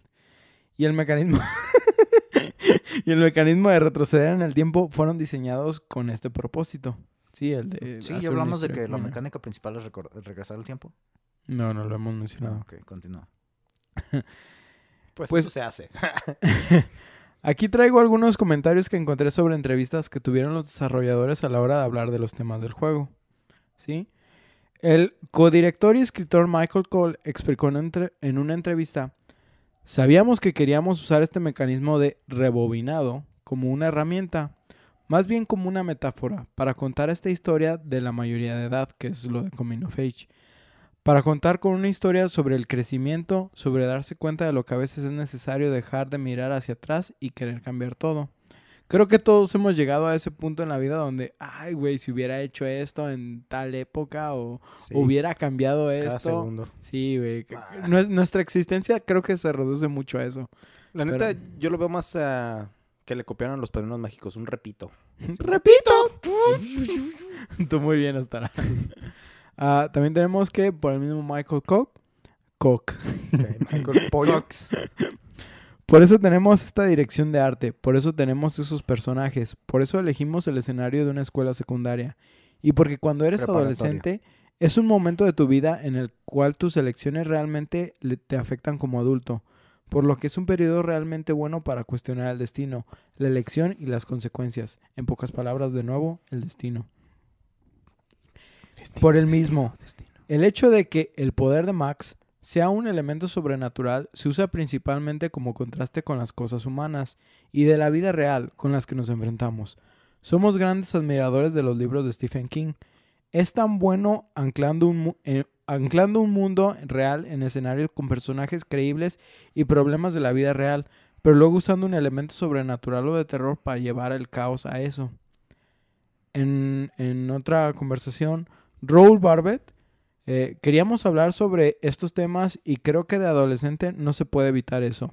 Ser, ser adolescente hoy en día es bastante difícil y realmente no queríamos escribir una historia sobre adolescentes sin hablar de cosas como el acoso cibernético, por ejemplo. Es parte de nuestra vida y es parte de la vida de la nueva generación, así que queríamos hablar de eso como, con el personaje de Kate, que Paco es uno de los personajes que más... Fanboys Gonna Fans. Sí, Es que no, es que, es que todo el rollo con Kate está. Ah, pobrecito, es Protect, güey. Es que Protect Kate. Y pues también, no solamente con Kate, ta- también hasta cierto punto, dependiendo de las acciones que tomas en este juego, vas a sufrir, vas a sufrir o no un poco de acoso cibernético tú mismo. Así es. Ah, también, además de basarse en la experiencia personal para escribir, Don't, No- Don't Not también investigó en profundidad los temas que estaban cubriendo para garantizar la precisión y el respeto. En sus palabras, esa era nuestra responsabilidad, especialmente cuando decides cubrir estos temas en un videojuego en el que colocas al jugador en una de esas posiciones. Esto lo explicó Michael Koch. El director art- artístico también Michael Koch reveló en una entrevista que escribieron el episodio 1 con la intención de introducir los estereotipos típicos de la escuela secundaria. Esto antes de construir sobre ellos y subvertirlos con cada episodio. Cuando comenzamos a crear todos los personajes realmente queríamos usar arquetipos conocidos con la gente que ve los dramas y las películas de adolescentes. Es muy fácil eh, realmente y, yo lo pienso decir, ay güey, ¿por qué ut- utilizan estereotipos? Pero yo la neta se los digo, pues es real. La, la, Los la neta... estereotipos se basan en la... Ajá, si- siempre vas a encontrar un pendejito en la clase, siempre vas a encontrar el payaso, siempre vas a encontrar el güey que se siente darks, o sea, los estereotipos existen por una razón. Mi cara Sí. cuando yo soy todos. ¿no? Todas mis etapas y Eh, todas mis siendo lo que soy ahora. Según Koch, los desarrolladores querían que el juego tuviera personajes grises, donde nadie, está no, nadie es completamente bueno o malo. Don't Not quería esa complejidad en la, los, en la personalidad de los personajes de Life is Strange, que realmente, vamos a decirlos, o sea, y lo ves en la vida real. No porque alguien, por ejemplo, sea un bully ahorita en la actualidad, sabemos que por eso sea simplemente malo por ser malo, ¿no? tiene problemas de personalidad, tiene problemas en casa. Hay un montón de situaciones a las que actualmente sabemos que no podemos decir es malo solo por ser malo, ¿sí? Que tal vez en esas épocas de adolescente es difícil de juzgar, pero realmente No lo ya- entiendes, ¿no? Ajá. No sabes por qué o con, con- el trasfondo. con nuestro criterio creo que ya podemos asumir que siempre son situaciones externas las que no conocemos que llevan a una persona a ser como es. Pues sí. Sí, son muchos factores los que influyen en el- tu personalidad. Como no poder retroceder el tiempo. Sobre el arte, de- el arte del juego, encuentro que hay muchísimas opiniones variadas. Eh, seguido yo encuentro eh, algunas que realmente pienso que no tienen ni idea de lo que hablan. El cel shading es una técnica interesante. Consiste en hacer renders no fotorrealistas en 3D y que estos parezcan que son planos al utilizar menos sombras. Eh, o más bien, menos colores de sombreado, lo cual es todo lo contrario cuando intentamos el fotorrealismo. ¿sí? Si bien mis técnicas de sombreado en el arte son muy básicas, realmente entiendo el- la complejidad del sombreado y ver el cel shading a mí me ha ayudado a, a- a entenderlo de otra manera. ¿no? Pues una degradación de colores, ¿no? Sí está bastante difícil de hacer. Hay un montón de juegos que utilizan esta técnica y cada uno ha sido criticado en su momento por gente que realmente no entiende el diseño artístico. Esto es, la neta, ah, por ejemplo, recuerdo... mm, hace poco creo que salió la... No hace poco, pero en un momento salió la versión de Wind Waker H- HD para Wii U y... No, para Switch no, pero para Wii U. Y Ajá. recuerdo que todavía era criticado por parecer juego de PlayStation 2. Sí, sí, sí. Ah, menso, es que eso es, es verlo, no solamente es verlo como, es que eso no es un producto de su tiempo, es una decisión artística. Ajá, exactamente. Sí. Es, es fuera de eso. O sea, no vean si el potencial de la consola es, es amplio Mayor. o mayor. Simplemente entiendan que es una decisión artística. No es otra cosa fuera de eso. Es como, por ejemplo, ah, Need for Speed para el Game Boy. Es un juego 3D. ¿Sí? Wow. Sí. Sin embargo, por ejemplo, dices, ¿cómo tienes un juego 3D de Need for Speed? Que a lo mejor, obviamente, son diferentes contextos, pero tienes un juego en 2D como es The Minish Cap de, Ujú. Legend of Zelda, ¿no? O sea, no es compararte a eso. De hecho, incluso, por ejemplo, recuerdo ver, eh, hay una imagen muy, am, muy famosa de Symphony of the Night, donde mencionan que el Nintendo 64 es superior al PlayStation 1 Simón. por decir que tienen un juego de Castlevania en 3D y en cambio el Symphony of the Ma- Night es, no. es en Sí, 2D. güey, güey. sí recuerdo, yo recuerdo esa pelea. Ajá, sí. Entonces, simplemente es no entender el, el ¿cómo se dice? El modo artístico que, o el diseño artístico que decidieron para el juego. A mí, al final de cuentas, denme más juegos estilo Wind Waker y yo soy feliz. Yo no tengo ningún problema por eso. Obviamente, siempre va a haber cosas criticables. Por ejemplo, en mi opinión, hay algunos detalles en Life is Strange, como las fotografías, que pueden ser desde graciosas hasta hacer que tus pesadillas cobren vida simplemente por la manera en la que están presentadas. No sé si llegaste a, a- a visualizarlas realmente, Paco, o, o todo estará. Eh, hay momentos, las fotografías siguen el mismo- la misma dirección artística de todo el juego. A todo esto, de repente tú este, en el gameplay, o sea, tú estás en una escena X, en un entorno X, y ya tú puedes interactuar de que con una u otra persona y puedes platicar con ellos, pero también en el entorno en el que te encuentras hay ciertos elementos con los que puedes interactuar y les puedes tomar foto y es ahí que entra toda la dinámica de las fotos. Pero no nada más eso. O sea, como dices, hay fotografías en el ambiente. Al visualizarlas o al interactuar con ellas, hay muchas, o sea, no tienen ni siquiera como line work. Simplemente son como los Mm, colores sí, plasmados. Ya, ya, ya. Y en ocasiones puedes llegar a ver eh, solo como smileys en vez de caras. Sí. Ah, ok, si tú te refieres a que co- es, es como en colores de pastel.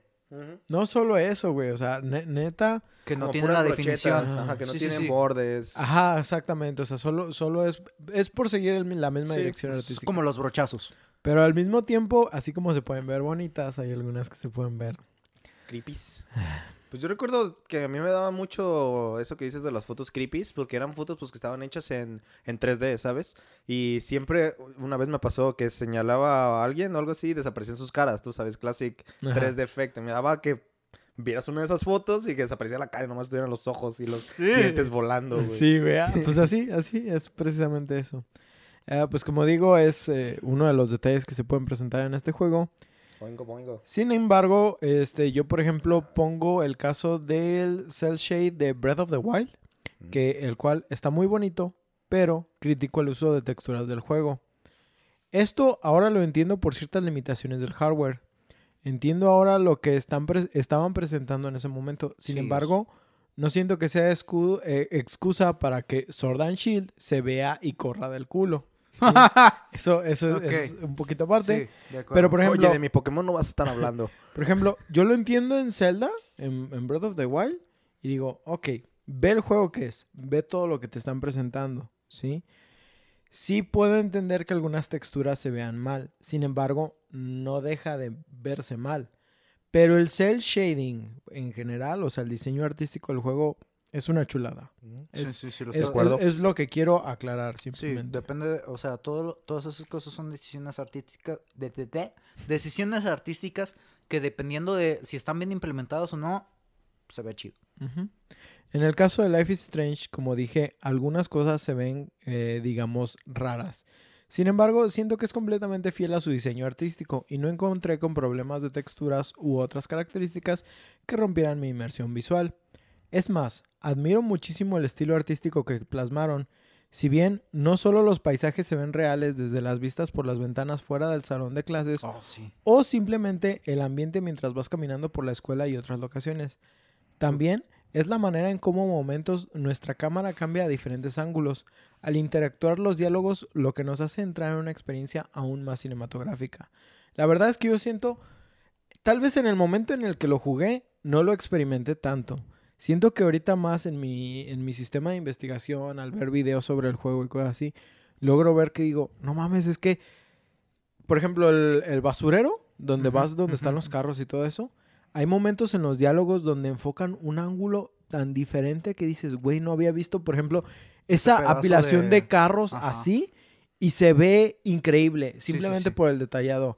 Y hay algunas cosas, por ejemplo, en el caso de cuando tienes la mirada fuera del salón de clases, Ujú. eh, que mucha gente dice, ah, es que ve cómo se ve eh, ese árbol que no se ve realista y la chingada. Güey, si tú lo estuvieras viendo realmente en una pintura, así se ven los brushstrokes, lo, Sí, lo de las, las pinceladas. pinceladas. Así se ven, no, no necesitas que se vea realista, simplemente en ocasiones hasta tu misma visión, dependiendo de, de tus ojos malos, van a ver un cierto nivel de blur fuera de, de tu línea de visión. Sí, no, no, Y, no y de todos modos lo ves realista, güey. Lo, lo ves chido. Y artísticamente es un efecto muy bueno de lograr. Sí, sí, sí. Eh, ahorita que decías de lo de las... Ah, Texturas. Ah, sí, sí. Este, de las vistas así como desenfocadas y etcétera. Este juego tiene ciertos momentos en el que, en los que en ciertas escenas, en vez de te dan la opción de- interactuar con ciertos objetos, principalmente así como sillas, sofás, etcétera, y simplemente te dan la oportunidad de sentarte para que Max, nuestro personaje principal, tenga un momento para reflexionar sobre las cosas que recientemente pasaron y tienes un poquito de musiquita de fondo para el relax. Que si, para- está, si estás grifo, ahí te quedaste, güey. Para, ¿Por qué crees que me gustó tanto? tienes chance de procesar Buena todos música, la los neta. traumas latentes. Que, que, que, ok, primero digo esto. Así que por favor, piénsenselo dos veces antes de decir que un juego parece de PlayStation 2. ¿Sí? Ahora sí, hablando de música, Ostara. Si tiene lesbianas, me gusta. Ostara, qué bueno que mencionaste la música. ¿Qué te pareció a Sí. ti el soundtrack de, de Life is Strange? Pues ustedes dicen que es música hipster. Yo lo veía más como, Es que como no dijo es- Paco, música de fondo, es que algo es que, puedes indie. disfrutarte. Es que es música indie. Y la Ah, música indie por lo general se considera música de hipsters, por lo tanto este juego es para hipsters. ¿Digo qué? No te creas, ya lo jugué. ¿Tiene lesbianas? ¿Eso es trascendental? Eso no en cualquier eso lado es lo ves. progresivo. Es No, progresivo, pero es Bueno, progresivo. Correcto. Pero tiene muy buena es música. que no tiene... Cállate, Paco. La verdad sí tiene buena música. No sé Sí, si sí, sí. le aprovecharon para darse sus minutos, como tú dices, en el ambiente y en la música y dejarte llevar por los pensamientos de Max. Pero a mí sí me gustó mucho, al punto de que sí tengo varias rolitas aún en mis listas, ¿no? Que me gustan por la guitarra, por el... Pues sí, ah, básicamente por la guitarra. Sí, yo en lo personal, por ejemplo, o compré el soundtrack directo de, de Life is Strange. Ah, de hecho, ahorita estoy buscando principalmente el compositor, pero fuera de eso, las bandas que participan dentro de... e- específicamente hay una canción que se llama Piano Fire. Piano Fire, ¿cómo? Piano. Piano, Piano Fire. Fire. Que me gusta mucho. eh, pero generalmente casi todo el soundtrack. Creo que la única canción que realmente no tolero es con la que empieza el juego una vez que sales del salón de clases. Mm, Ya, la ¿cómo se de? To All of You, American. girls, Ajá, esa. Eh, eh, creo que es la, la única que me hace así como de que... eh, no. No, o sea, a mí no me... Ni me disgustó, ni me gustó, ni... Sí, sino todo lo contrario. Es simplemente, eh, es parte del juego. Siento que es... Que coincide con la... Como la estética del juego. Y pues es, o sea, para, para disfrutarlo dentro del juego me gusta, pero pues no es algo que yo escucharía fuera de, de ahí. Sí. ¿no? Pues yo creo que como dices, fue hecha como para la, el principio. O sea, para que para meterte al juego, para que digas, ok, esto va a estar interesante. Que cheques la onda de... Que cheques la onda, que, que entres en el flow. De- de- Ajá. también tenemos que entender que a diferencia de otros juegos donde nos meten en el rol de que nosotros somos el personaje principal, eh, aquí estamos siendo un personaje ya creado, con su propia historia, sus propias mentalidades y su propia ideología, ¿no? Y como dijimos, aunque podemos pensar que Max es una hipster, realmente es que ese es su, su gusto de música, ¿no? Son sus gustos de fotografía, son sus hobbies y estamos experimentando todo a través de ella. Entonces, creo que es, es importante entender esto desde un principio porque si hay mucha gente que dice, es que yo no me sentí identificado con, con Max. No era para que del todo No. te sintieras identificado con Max. Simplemente para que veas el, eh, el personaje como es, que tiene personalidad. Así es. Eh, ahorita estoy encontrando que el score, el, OI el OST, Ajá. es compuesto por Jonathan Morali. Eh, ajá, no tengo ahorita aquí no sus, conozco, no me suena. su- sus No. obras. Pero, por ejemplo, yo sí les puedo decir que hay algunas eh, notas. De hecho, parece ser que solo ha trabajado en Life is Strange y Life is. Strange 2. Ah, te- eh, algunas de sus notas, por ejemplo, musicales, fuera del soundtrack, que son canciones, este, su música, por ejemplo, en el, O- en el OST, tiene una canción que se llama Timeless. Chulada de música. Que creo es está en una de las secuencias, creo que del capítulo 4, cuando estás eh, experimentando cosas en el tiempo. Y es una de las secuencias de sigilo. Ah, ok. ¿Sí? Sí, sí, sí, sí. sí. Eh, es- Estas es- estaban bien raras, es- ¿eh? ajá, pero, pero al final de cuentas yo sentí que e- ese aspecto musical sí me hizo sentir como inmerso en Sí, el juego. la música estaba muy buena. Lo chido de este juego, y siento que es un aspecto que no hemos mencionado, es el hecho de que en este juego te encuentras un chingo de misterios Ajá. que se desarrollan dentro de, este, de esta pequeña localidad de Arcadia Bay. Y, o sea, tú como Max, con poderes del tiempo, la haces de detective. Y es una sensación así como tipo Batman, pero más Real. como más aterrizado, como más mm, que te puedes identificar con ello, como simplemente es una etapa a la que todos regresamos y eh, es por eso que es una etapa que mucho se explora dentro de eh, el cine y el anime y etcétera, etcétera, que es la parte de cuando estás en la preparatoria y en la secundaria. Son etapas de la vida que son de, de cambios, son etapas en las que vas formando tu personalidad y son partes que tú recuerdas bien y que tienes la ves de cierta manera con cierta nostalgia. Y por eso, o sea, aquí en Life is Strange, tú estás en la prepa y es una parte que, o sea, como lo decíamos, es una historia que es de coming of age, que a pesar de que yo no comparto la personalidad o los gustos del personaje, hacen que yo le agarre cierto cariño al personaje por el cómo es, por, cierta, por ciertas pequeñeces de ciertas frases que dicen o cosas por el estilo, que simplemente Max, a pesar de que solamente pasé como 15 horas en su juego, yo ella, pues yo me voy a acordar de ella. Sí, o sea, al final de cuentas dejan su imagen plasmada en ti, ¿no?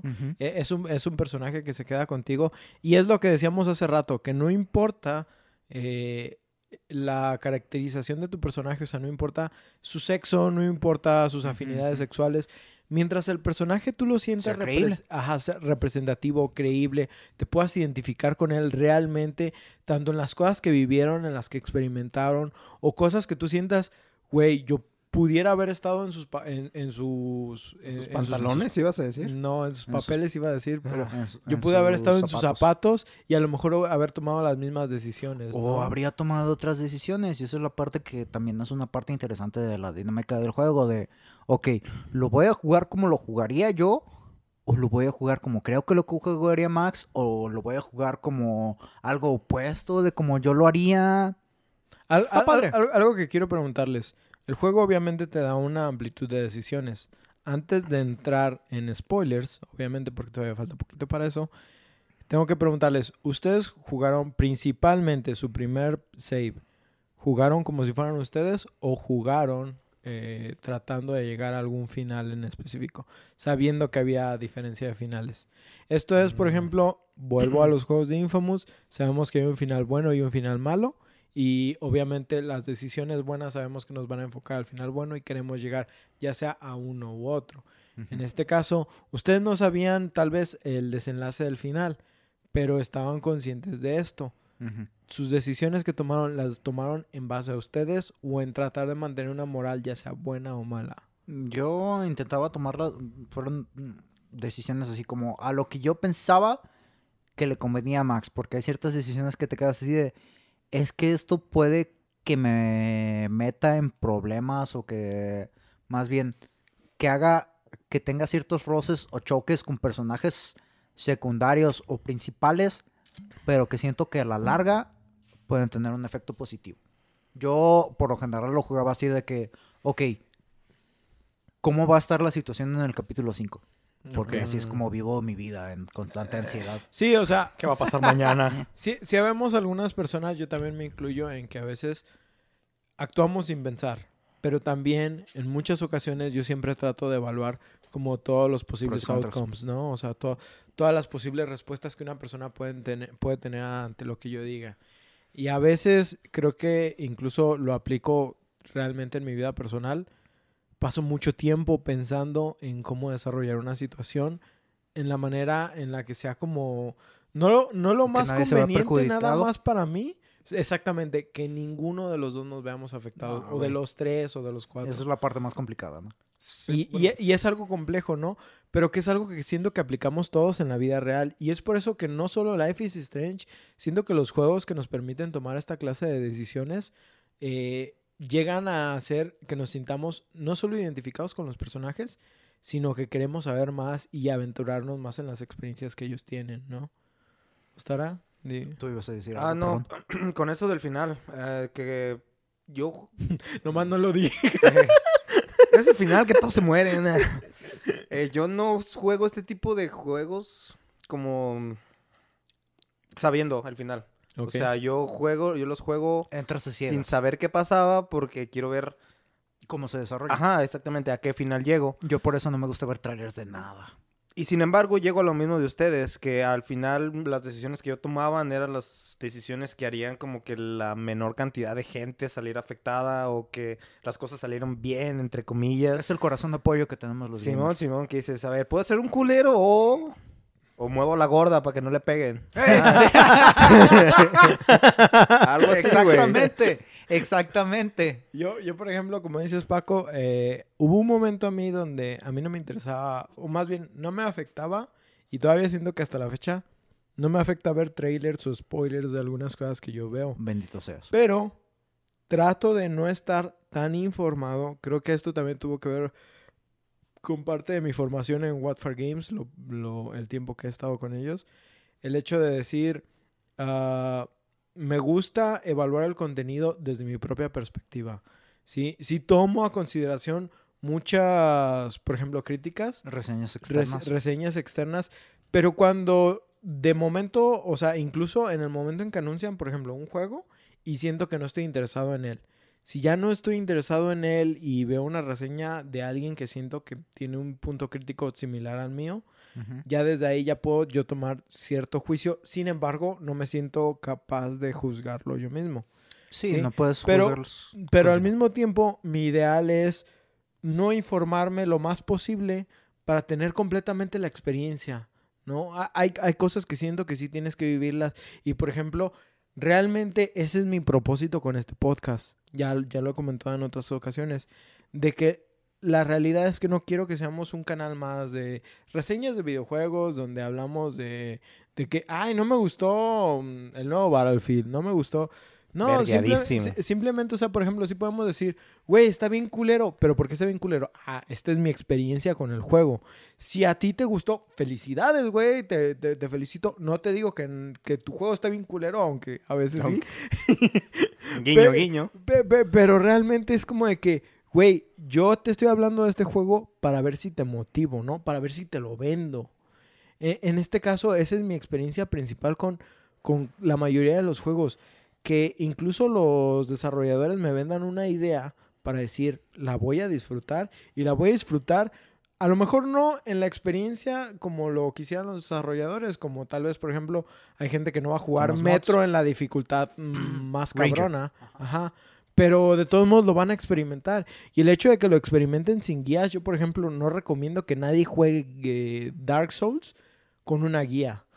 Yo no recomendaría para ninguno. ajá, eh, pero es que hay gente que sí le gusta. Sí, Va- va- vamos a eso. Hay gente que sí le gusta. Pues sí. Pero yo siento que realmente, o sea, si, no, si nomás es tu intención completar el juego, ah, X, como tú quieras. Pero si te quieres meter en lo que los desarrolladores te están vendiendo o, o en la experiencia que te están queriendo proporcionar, disfrútala, toma tus propias decisiones, piérdete en el mapa, güey. Una de las cosas que más disfruté de Hollow Knight es perderme en el mapa completamente. Entonces, toma esa experiencia con tus propias manos y al final júzgala. Por ejemplo, ah, hace ratito estabas mencionando algo, Stara, no me acuerdo que dijiste, ah, esto, es- a mí sí me gustó, A- a- a- yo, yo, yo sí disfruté este contenido y no- realmente ahorita no me acuerdo, pinche alcohol ya está, ya está haciendo el Ya kick. está todo.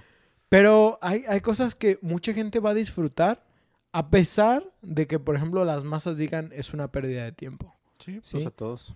Entonces, disfruten, tomen sus decisiones propias y den su propio criterio de algo. Sí. Al final de cuentas. Paco, ¿ibas a decir algo? Sí, este, yo, eh, en lo personal, yo soy una persona de que soy muy de, muy metódico al momento de jugar, este, prácticamente lo que sea, ¿no? Este, ya sea algún juego de estrategia, algún RPG, algún, lo que sea. Yo, yo lo que procuro es hacer como un, un archivito de, ya sea de Excel o de Word, de, Archivito. de qué, Archivito de, de cómo, 100 megas de... qué, Tres qué, hojas, sí, qué niveles subirme, qué perks agarrar, qué etcétera, etcétera, Yo cómo estructurar la historia. Yo, por ejemplo, recuerdo muy en divertidamente Warframe. el, el- El de tu Warframe. Excel de Warframe de esto funciona contra esto, entonces Estos utiliza este daño. Estos, estos funcionan contra estos. Eso ya no funciona. Bueno, pues así funcionan los parches, ¿no? Sí, sí, sí. Pero así de, eh, en este juego, por ejemplo, yo tuve la curiosidad de ponerme a ver, a ver, pero es que si tú, perdón, si, to- perdón, si tomo esta decisión, ¿qué va a pasar? Y ya, ah, es que si tomas esta decisión, entonces tienes la oportunidad de salvar a X persona y si me quedo, oh, wow, wow, wow, wow, wow, wow, wow, wow. Ok, no. Este es un juego en, las- en el que las decisiones sí hasta cierto punto tienen, Peso. tiene impacto. No quiero spoilearme. Ujú. No quiero ver qué es lo que pasa. Lo voy a jugar a ciegas. Es que justo por eso yo no juego con guías. O sea, casi todos los juegos. Obviamente, por ejemplo, con Hollow Knight, llega un punto en el que sí necesitas algo que te diga, güey, tienes que irte para acá, recoger pues ya esto, de que te faltó atoras y esto". ya no O- puedes. O, o sea, yo lo entiendo, sí. No critico a nadie que utilice una guía. Yo entiendo que muchas veces nos pueden sacar de apuros, sobre todo para los que ya tenemos otras actividades y que no tenemos tanto tiempo para invertir en videojuegos. Sin embargo, yo sí pido que utilices la guía como último recurso, como, como esa salvación cuando Sí, neta ya no tienes idea. Como me pasó otra vez volviendo a Metro. En el punto de que yo estaba jugando Ranger y no sabía que tenía que activar una puta válvula porque no me salía ningún puto prompt. ¿Sí? Entonces, como, como a ese nivel, yo entiendo que llega un punto donde sí lo necesitas. Pero sí, realmente, la experiencia de un videojuego, yo siento que ahorita ya no, no se vive eh, como se Igual. vivía en antaño. Y m- me da hueva decir esta clase de comentarios y sonar tan, tan pinche hipster de en mis tiempos no se hacía esto. Pero realmente es que siento que también la- la- lo que son los videos de YouTube han hecho que mucha gente, por ejemplo, simplemente así como de que, nomás por poner un ejemplo, otra vez volviendo al Infamous. Ay, güey, no encuentro la última cámara de seguridad. ¿Cómo, cómo lo veo? Ves un video de dos minutos donde te dicen dónde está la cámara, ¿no? Pero siempre ha habido eso. Sí. ¿Tú no comprabas las revistas con guías? Pero ha sido diferente porque esa información no era tan fácil de acceder, ¿sí? O sea, al final de cuentas era información donde tenías que pagar de cierta manera, no todo mundo eh, era accesible. Siempre ha habido, como dices, es cierto, pero era un nivel de, mm, ¿cómo se dice? No, Sí, no como dices, to- no todos No lo era buscaban, accesible. no todos Ajá, lo no era accesible. ahora en la era de la información. Sí, o pues sea, que no hay. Yo me acuerdo, comentábamos en el primer episodio, uh, eh, con el de En el and primer Wolf. episodio, este es el 18. Ya sé, güey.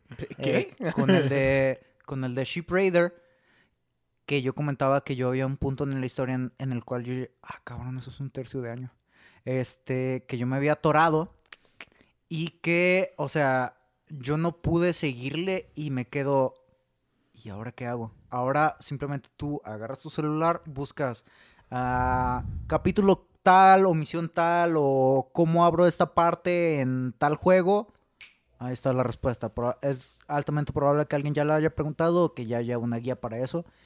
Y no, como tú lo decías, no tiene nada de malo. Si ya pasaste media hora atorado en un pinche cuarto del juego y no sabes ni qué chingados y lo buscas y, ah, qué pendejo era darle clic aquí y ya, Sí, no sí. pasa nada. Ah, Hay, hay veces que Aparte de realmente... sentirte bien pendejo. Ajá. Eh, estado, simplemente es darle la oportunidad a los desarrolladores de mostrarte lo que querían mostrarte. O de que pensaras como querías de pen- que pensaron. O sea, esos güeyes ya se llevaron una chinguita de cómo hacerlo, cómo hacer que tú hagas lo que ellos quieren que hagan, que hagas, perdón. Ok, vamos viendo si puedo hacerlo. O pues si no, pues mi cerebro no funciona como el de ustedes. ¿Qué es lo que tengo que hacer? Así es. Y eso engloba, pues, realmente el gameplay de Life is Strange, ¿no? Ah, trata de eh, explorar lo más posible, eh, dependiendo de si quieres seguir como tus propias ideas. Por ejemplo, yo les decía hace ratito que está muy raro que alguien tratando de ponerse en los papeles de, de- en el papel de Max, de Max, eh, ella es una introvertida. Si tú te pones a investigar todo de la chingada, de cierta manera estás rompiendo un poco el personaje. No vas a ir a hablar con el nerd. Ajá, pero estás creando tu propio personaje en base a su personalidad. Son cosas diferentes que a lo mejor los desarrolladores dicen, esta no es la historia completamente como la planeamos nosotros, pero te damos la libertad de experimentarla. ¿Sí? Eh, y es- ese es el factor importante que siento que tiene este gameplay. Pero dejemos de hablar un poquito de gameplay. Vamos hablando de la historia principal de este juego. ¿sí? Hablando de la historia de Life is Strange, el juego comienza con nuestra protagonista Max en su salón de clase, escuchando al maestro Totote que tiene en su clase de fotografía. Eh, escuchando al maestro Totote que tiene su clase de fotografía, el cual es un reconocido y famoso fotógrafo que fue contratado para esta escuela, escuela privada de, eh, porque White Chickens, digo, porque niños Piper is nice. Es aquí donde empezamos a conocer un poco a nuestros compañeros de clase y donde empezamos a ver los estereotipos que, quer- que se querían presentar con cada uno. Especialmente hay dos que llaman la atención. Victoria, alias la bitch del salón, Sí. La cual está que babea por el maestro y se la pasa bulleando a otra compañera de nombre Kate, la cual también veremos que toma importancia al progresar la historia.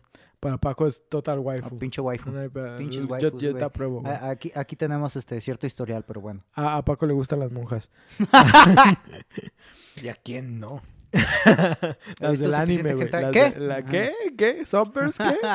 Goblin Slayer. Tras contestar incorrectamente unas preguntas, humillarnos personalmente al tomarnos una selfie y escuchar el timbre de campana, nos disponemos a salir de clase e ir directo al baño a lavarnos la cara porque supongo que la cafeína aún no pega. ah, qué recuerdos. es aquí donde tomamos por primera vez el control de movimiento de nuestro personaje. La música al fin hace su entrada triunfal y podemos dirigirnos directamente al baño. O ser todo lo contrario de lo que nuestra protagonista con problemas de introversión es e investigarnos todo lo que nos sea posible. Que es lo que hizo Paco saliendo tanto del personaje de Max como de sí mismo. Oye, para eso son los videojuegos, ¿eh? Para escapar de la para, realidad. para fingir que no Para eres como que- eres. Que puedo hablar con la gente. Mira, mira, al fin lo logré. Logré terminar pagar mi casa en Animal Crossing. en Animal Crossing. Eh, mira, puedo hablar con alguien. Es acercarte y presionar a... Pokémon, Pokémon. resumido. Ah, incluso podemos estar de chismosos en las conversaciones de otro. Aquí Es la parte eh, favorita de mi vida, güey. Nomás estar escuchando Ese sí soy yo. conversaciones ajenas. Ese- así sí soy yo. a huevo chismecito. A huevo chismecito. chismecito. Aquí es donde aprendemos que podemos interactuar con casi todo lo que se nos presenta. Después de esto, llegaremos al baño y tras quedarnos maravillados con una mariposa e intentar tomar una foto de esta, terminamos de escuchar que unos estudiantes que entran al baño en forma conflictiva. Prácticamente la situación es, págame las drogas, perra. Y la otra estudiante dirá, el día que tu jefa no se bañe con tenis, te pago. No mames. Y así, así seguirá hasta que la morra le diga, te faltan huevos. Y el Y el cabrón, ah, sí, pues déjale jalo. y el cabrón de la nada saque fierro y como Valentín Elizalde nos despedimos de la tipeja. Adiós. Sí, así es Funado. como pasa la primera vez. Aquí es donde entramos en acción, queriendo evitarlo, y nos damos cuenta de que todo parecía ser un sueño, en el cual despertamos en el salón de clases, ¿Otra vez? con una jaqueca como la del host de hoy, tanto por cruda como por falta de sueño. Verga. Sin embargo, nos damos cuenta de que los eventos que están pasando de la misma, los eventos están pasando de la misma manera que antes, lo cual nos dice que no fueron las tachas de que Torolaco con el café en la mañana lo que nos hizo alucinar. Realmente viajamos en el tiempo. Solamente que la cámara.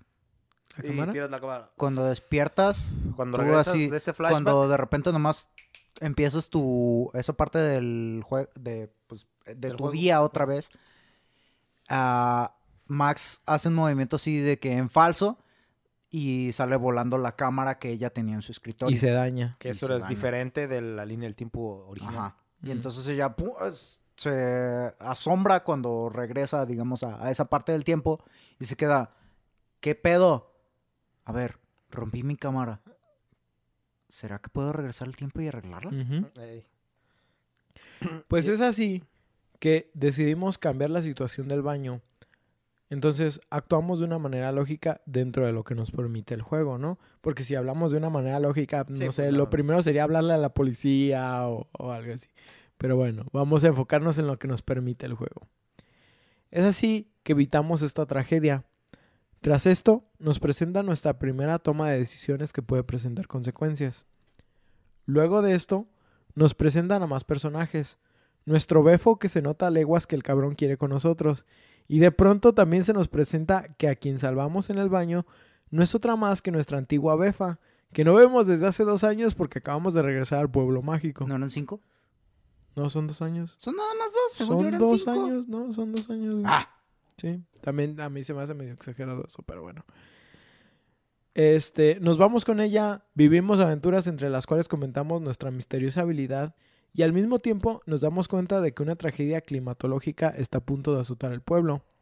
Es así como nos apuntamos a salvar al pueblo con nuestros poderes mientras intentamos ser uno de los adolescentes de nuevo viviendo las mejores aventuras de estos años como el bullying, los problemas familiares, los embarazos adolescentes, las citas, los pensamientos suicidas, Shinji súbete al robot, etcétera, etcétera, etcétera. el existencialismo mínimo, etcétera, etcétera. madre, otra Ah, vez. Desde que yo con su poder en la prepa, ¿qué no haría, no? De regresar el tiempo.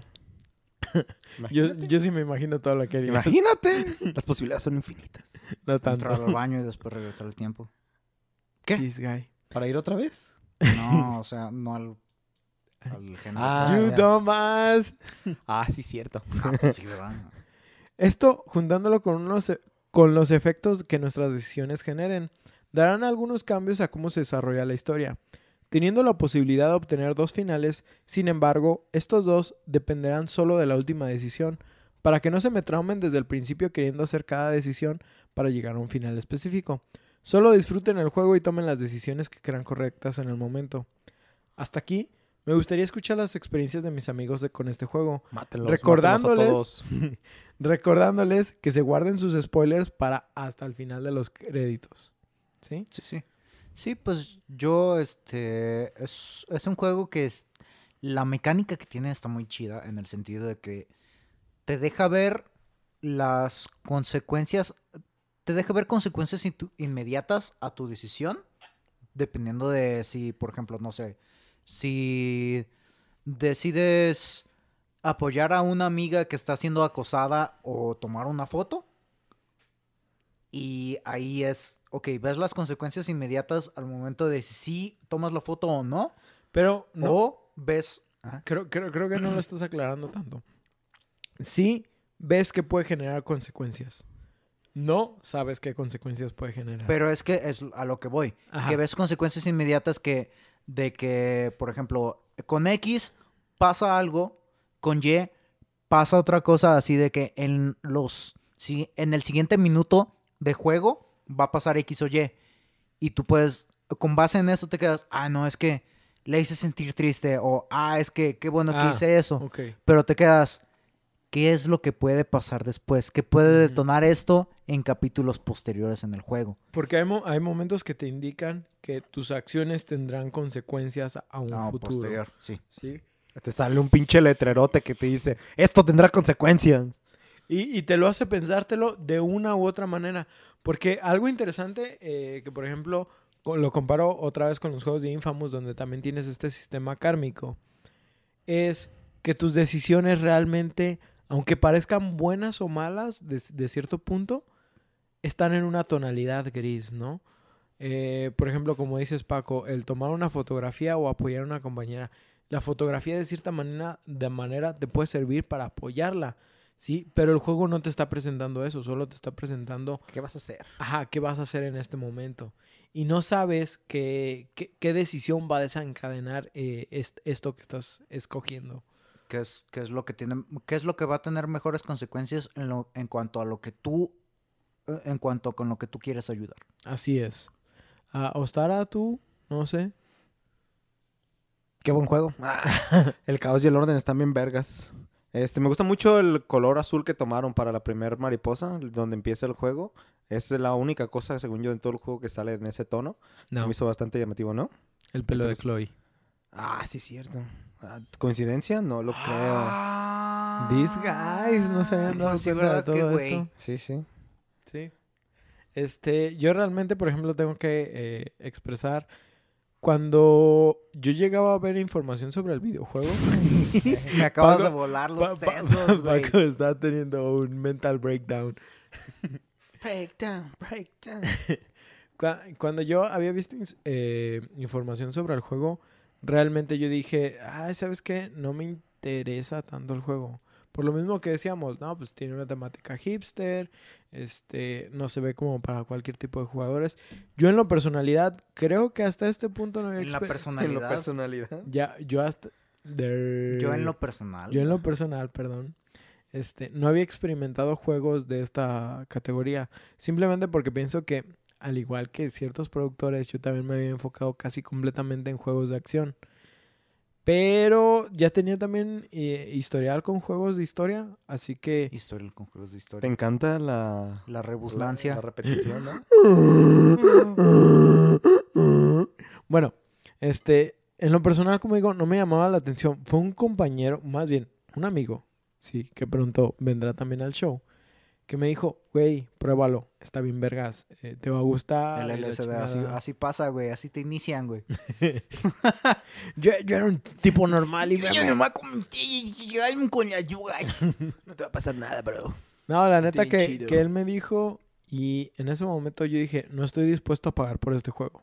Sí, o sea, Sí. realme- realmente yo dije, No no, se me interesa. Vamos, vamos a ver por qué me lo sugiere, pero no, no me interesa. Sí, yo estaba en la misma idea que tú. Yo pensaba que era como. Como estos animes Slice of Life, que sería como una drama, una historia contadita de unas niñas que se enamoran lesbiana, lesbiánicamente ante una sociedad. Y creí que iba a ser algo así, ¿sabes? Un drama, un, güey. un- un- Ahorita actualmente yo tengo que decir que los slice of life son, son- mi, son mi Sí, género ya sé, favorito. ya sé, güey. porque chido. ya sé que se hicieron unos adictos a eso, ¿eh? pero No somos adictos, simplemente lo vemos todo el tiempo. y podemos vivir sin él. En cualquier Cuando- momento puedo dejarlo. en cualquier momento puedo dejar dejar los que- slices life, güey. Pues qué, güey. Solo no hacen 15 cada tres meses. Pero, o sea, realmente yo recuerdo que incluso dije, no, no lo voy a comprar. Y literal me lo bajé craqueado y todo el Sí. pedo. Pero es lo que te digo, o sea, una como que, bueno, no sé si a ustedes les pasó, pero cuando empezó a salir este juego, como que sí estaba esa idea de, de- puede ser hasta machista, ¿no? De que el juego este, Random. ajá, no sea para hombres o lo que quieras, pues. No es para Ajá, hombres. que, que- digo, yo tenía esa idea de que era como un drama, pues, que era como una historia, pero no Sí, mames. o sea, que no estamos dentro del demográfico, ¿no? Ta- ta- ándale, que ta- no va para nosotros. ta- que no es también- como para nosotros la historia. Traten de romper esos esquemas, ¿no? Sí, a Rea- huevo. rea- realmente, o sea... Pues no mames, nomás por eso te vas a perder Stranger Things. ajá. Ajá, Ay, sí, no, no. Life is Strange. O- o- o- hay un chingo de contenido que Pues es también. buenísimo y realmente, simplemente porque también caemos en estereotipos, no los, no los experimentamos. Pe- Ajá. Pues es, por ejemplo, lo que muchas veces pasa de que muchas, así general, hablando generalmente, la población cree que algo que es animado es para niños. Ajá, nada y que tú ver. ves así, güey, o sea, eh, pinche Cowboy Bebop, ves acá animaciones que son para un público más Maduro. más, más adulto como lo tenemos, eh, como lo tienen en Estados Unidos. Existe eh, Adult Swim, Ajá. que es de parte de Cartoon Network y que eso sea ya en la noche lo ponen a partir del, no sé si son las 10 o las 11, de la noche 11. Y ya ponen programación más para adultos. Y es son muchas cosas animadas, o sea, es algo Simplemente cuánto anime no estuvimos expuestos en Canal 5, güey, que no, que no era para debíamos de nuestra ver, güey. Ajá. Sí. Esas caricaturas para niños tenían chistes que no eran para niños, tenían Pe- cosas pero que fuera eran de para eso, por ejemplo, Berran y Stimpy, güey. Güey, Sí, eso, eso es, un, de eso es una caricatura que no es para niños. Y ve, la hora en la que lo pasaban. Y lo pasaban por Nicktoons. Sí. Y pues nosotros no entendíamos ni qué estaba pasando, güey. Nomás decíamos, "Ah, ese güey es un imbécil y pues, se Pues- ve bien raro. Pues es, por ejemplo, los chistes adicionales que le ponían en el doblaje de que en. Eddie Eddie o en Vaca y Sí, sí, Pollito, sí. de que metían albures Mi piel y- necesita arena, sol y sexo. o habían unos que no estaban tan obvios, como por ejemplo había un, un episodio de Soy la comadreja que el Jaimico quiere, o sea, desde ahí Jaimico, yo no entendía que, que era cubano, chico, y por eso decía que era Jaimico. Yo no entendía yo que no era Jaimito, güey. Entonces, este, el hecho de que, o sea, hay una par- hay un episodio en el que el güey quiere sacar su licencia para ser comediante y va a sacar su licencia para ser conductor porque está menso y va y todo el rato va contando chistes en doble sentido. Y yo había uno que no entendí que fue el de vendo huevo, eh, o sea, que iba un vendedor de puerta en puerta y que va a tocar la puerta de un lugar y, "Ay, vendo huevo, y yo, ¿para qué lo quiero vendado? Y, y, o sea, son chistes que uno de mocoso de 6, 7 años no entiende, pero ahí tienes en la sala a tus papás cagados que- de risa, güey. Cagadísimos y tú de, no es tan gracioso. Y ya después, lo, una vez que vas entendiendo esos chistes, te quedas, no mames, con razón. Honestamente, a mí específicamente ese chiste nunca me dio re- gracia, güey. Sí, Pues- pues fue, te vendo un carro. ¿Y yo para qué lo quiero vendado? Pues sí. Pues fuera de eso, este, como digo, rompan esos estereotipos y disfruten de todo lo que ustedes quieran disfrutar. Estigmas. Sí. Estigma. Rompan esos Pues estigmas. también. X, jueguen todo lo que quieran jugar, escuchen lo que quieran escuchar. Y denle la oportunidad a todo aquello a lo que dicen, es que eso cómo. Regresa No, con pues tu sí. ex. Ah, no es cierto. No, no, eso- no sean pendejos. Eh, no sean no pendejos. Yo, por ejemplo, en lo personal le di, ¿cómo se dice? Le di opinión crítica a los dramas coreanos. Hasta la fecha no pienso que sean malos, no pienso que son eh, Buenos. contenido para mí.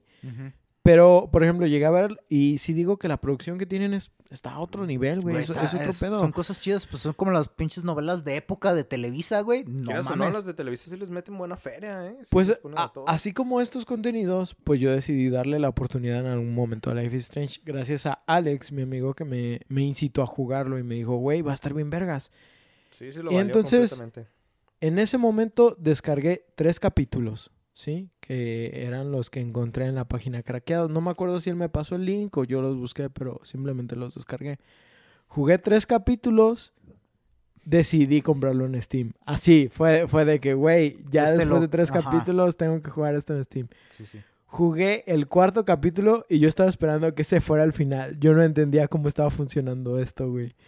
Terminé el, cuatro, el cuarto capítulo y fue como que, Espera, no mames, ¿qué? cu- cuando no. sale el quinto capítulo, no mames, no, no, Sí, no, no. Las ventajas de haberlo no, jugado ya completo, güey. imagínate que al final del tercero tenga que, tengas que esperarte unos meses para saber No, qué pedo. Pero- cuarto, pero fíjate que sea, güey. Así Sí, como, le- así como les comentaba tan- hace rato, de entre el tercero y el cuarto no hubo tanto pedo, pero no me acuerdo ahorita la fecha, ahorita lo tengo más arriba, pero del, del cuarto al quinto, no mames, sí hubo un rato Un de espera, güey, sí.